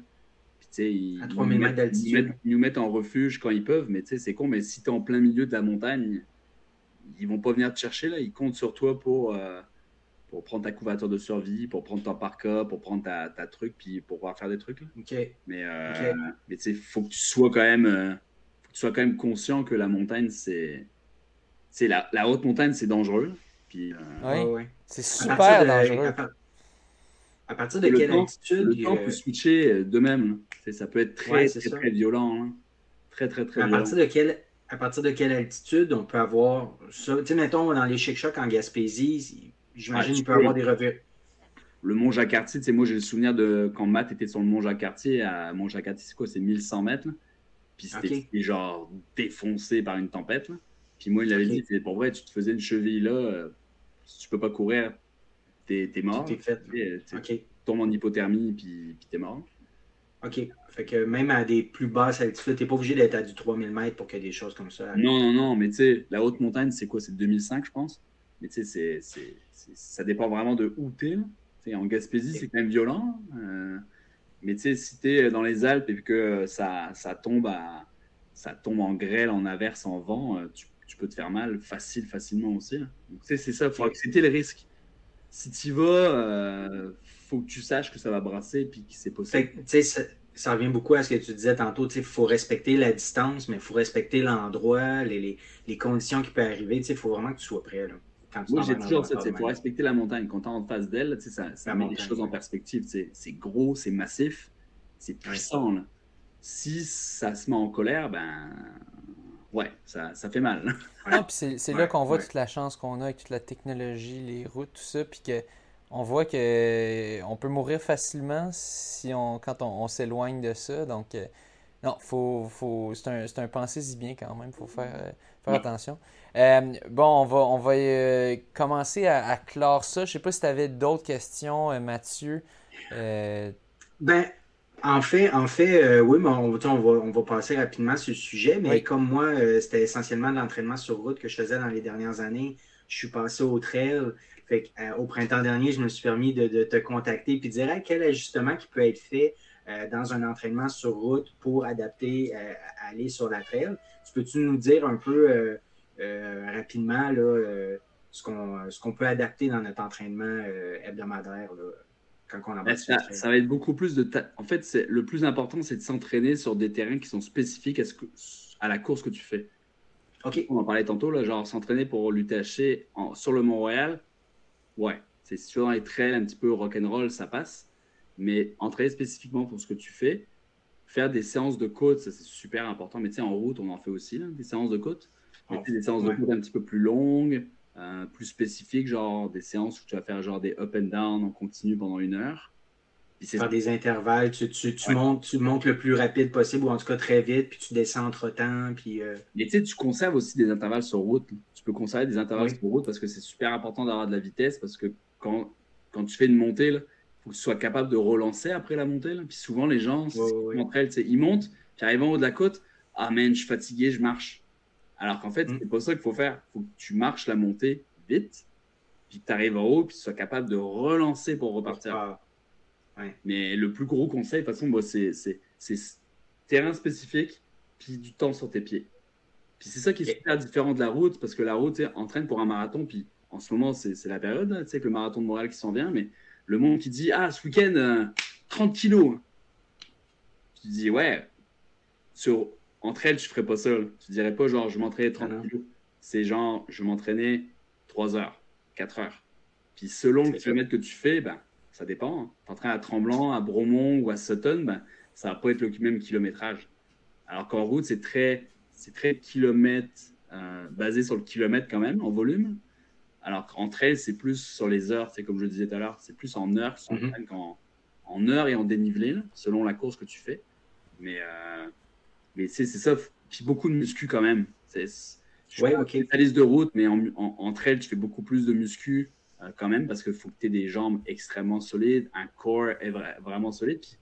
C'est con, mais si tu fais une course où il y a beaucoup de dénivelé, la musculature du haut du corps, elle est très importante parce que si tu utilises des bâtons, il faut que tu sois capable. Puis Jim Mohamsley, ça a peut-être été ça qui, lui a fait mal à l'UTMB. Jim, quand tu le vois en vrai, il est comme ça. Tout mince. Tu vois Matt Blanchard à côté de lui, Matt, il est cut. Genre, il est capable de pousser ses bâtons. Puis Jim, ce qui est, qu'à la fin, il était plus capable de pousser ses bâtons. Puis derrière, il y a Tom Evans qui le ramasse. Puis devant, il y avait Jornet et, et Jornet qui fait du ski alpinisme et du ski tout l'hiver. Lui, il fait ça au petit déjeuner. Il n'en a pas besoin. Ah et puis, lui, il en fait pas. Donc, il est genre derrière, puis il rush un peu. Donc, quand tes jambes sont mortes, bah, c'est tes bâtons qui, t'aident à aller. Puis, euh, Et ton haut du corps qui compense euh, pour, euh, pour ça. D'ailleurs, d'ailleurs, les bâtons, c'était ma, ma, dernière question. C'était, tu sais, aux 28 km à l'UTHC, euh, il y a, quelqu'un avec qui j'étais qui, lui, me dit, ben, lui, il s'entraîne avec des bâtons, mais pour le 28 km, il n'avait pas le droit de les avoir. Donc, euh, est-ce que est-ce que c'est régulier que, mettons, les plus petites courses entre elles, tu n'as pas le droit de bâton, mais les plus longues, tu vas avoir le droit? Ou, euh? Ouais, en, petite distance, oui, c'est quand même. Souvent, ils te le disent de ne pas les prendre parce que souvent, en fait, vous êtes beaucoup. Vous êtes beaucoup plus sur la petite distance, donc c'est quand même un petit peu plus, genre, dangereux aussi. Tu sais, un Dérangeant. Puis... Mais souvent, les bâtons, tu les utilises plus par un certain degré de pente. Ok. En gros, dès que c'est plus courable et que tu le marches, euh, j'ai plus le chiffre en tête là, mais moi, on m'avait dit une fois, euh, si c'est une montée de moins de 10%, tu prends pas les bâtons. Donc tu pousses sur tes jambes. Mais à plus que ça, c'est sûr que les bâtons, c'est un plus gros avantage. Sur certaines okay. distances. à l'UTHC 125, il y avait beaucoup de monde qui avait des bâtons. Et ça, après, dès que tu arrives sur le plat ou une partie où tu peux courir, plus facile de les ranger, tu vas. Surtout avec les technologies de maintenant, tu sais, les bâtons, ils pèsent 150 grammes ou 120 grammes, puis ils se plient, se déplient. Ils se défont, ils se... oui, c'est ça. ils deviennent tout petits, puis tu mets ça dans ton sac en arrière. Mais ça, il faut s'entraîner. Les bâtons, les bâtons, c'est de la pratique. Tu, ne peux pas arriver le jour J en disant Ah ouais, aujourd'hui, je me suis acheté une paire de bâtons hier à la boutique, et puis je mets ça demain. C'est vraiment une pratique, parce que c'est une technique spéciale. Il faut que toi, tu sois à l'aise avec. Puis... Oui, puis, puis, ton haut du corps va se mettre à travailler différemment. Donc, euh, tu, tu, vas être courbaturé là, après la première fois, là, je suppose. Ouais, ouais. Moi, j'utilise beaucoup des élastiques. Tu sais, les élastiques de. Tu sais, les nageurs, ils faisaient ça beaucoup pendant la COVID, vu qu'ils ne pouvaient pas aller en piscine. Là. Les, gars qui s'entraînaient avec des élastiques. Puis moi, pour le tort des géants, l'année dernière, je faisais ça. Tu sais, tous les matins, je me levais, puis je faisais une minute d'élastique. Tu les accroches après quoi? Euh, ben, Tu peux pas voir là, je pense, mais tu peux peut-être le voir mais tu sais, j'ai un élastique sur, un, sur une barre de traction. Ouais. C'est un élastique okay. Puis euh, tu en gros, je mettons... le matin. Hein. Je tire pendant 30, 30 secondes, une minute dessus, en, en vraiment en essayant de mimer vraiment le, le, le, mouvement de, de, traction de bâton. Puis c'est con, mais ça, ça t'habitue un peu au geste, puis ça habitue aussi tes trapèzes, tes épaules à bouger avec. Donc, euh, fait que pour quelqu'un qui n'aurait pas une barre, tu pourrais-tu mettre ça comme une poignée de porte ou un. Ouais. Poignée de porte. Euh... Il y en a qui font avec quoi? Des chaises aussi, ils font, tu sais, parce que ils font juste comme ça. C'est au moins de muscler tes épaules et tes trapèzes. Ouais. Très important. Ok. Ouais. Cool. Cool. Merci, merci, beaucoup, merci infiniment, Nicolas. Ouais, on finalement, on avait du stock à jaser. Merci beaucoup de nous donner euh, autant de ton temps, euh, surtout après ton ben retour, euh, ton retour que là, tu as du rattrapage à faire. mais c'était bien apprécié. Je pense que les auditeurs apprécient aussi. C'est le fun de, de, bien connaître les dessous de la course entre elles, surtout des, de nos personnalités québécoises qui, qui, qui sont vraiment, qui impressionnent ces derniers temps. Et puis ça donne le goût, en tout cas, de la façon que tu décrivais ça, la petite course de. La petite course de, de, de relais Trans-Charlevoix. En tout cas, tu l'as bien vendu, m'a dire. J'ai un, bon vendeur. J'espère que je vais bien le vendre pour les autres personnes parce que je trouve que c'est un. Moi, ça a été mon coup de cœur de l'année, genre vraiment, vraiment fort. Ouais, cool. Ben, euh, Puis euh, pour, pour, nos pour nos auditeurs aussi, euh, là, on est lundi, on reçoit Nicolas. Mercredi, on reçoit Jean-Christophe Lefebvre qui a terminé 11e à l'UTHC. Puis j'étais très content parce qu'en arrivant sur le site, Jean-Christophe terminait sa course, genre il était annoncé. Puis euh, Nico, il est allé jaser. Puis là, j'étais allé, fait que j'avais les deux. Je me disais, ah, ben Nico lundi, Jean-Christophe mercredi. Fait que euh, ça va être. C'est un gars que je connais, ça fait plusieurs années que je le connais, Jean-Christophe, parce que moi, je travaillais à la maison de la course, puis il venait acheter ses chaussures là-bas. OK. Puis ça faisait très, très longtemps que je ne l'ai pas vu. Puis je l'ai croisé en haut des Morios, en fait. Il montait, puis je fais Ah, OK. Et là, toi Wow, C'est vraiment cool. C'est vraiment un vraiment des... très, très bon gars, puis très passionné aussi. Oui, oui, oui. Puis il fait des très, très beaux défis. Là. Fait que c'est ça, on va en parler euh, à l'émission très bientôt. Ouais. Cool. Ben, merci beaucoup. Puis sur ce, bonne course. Une bonne course, merci.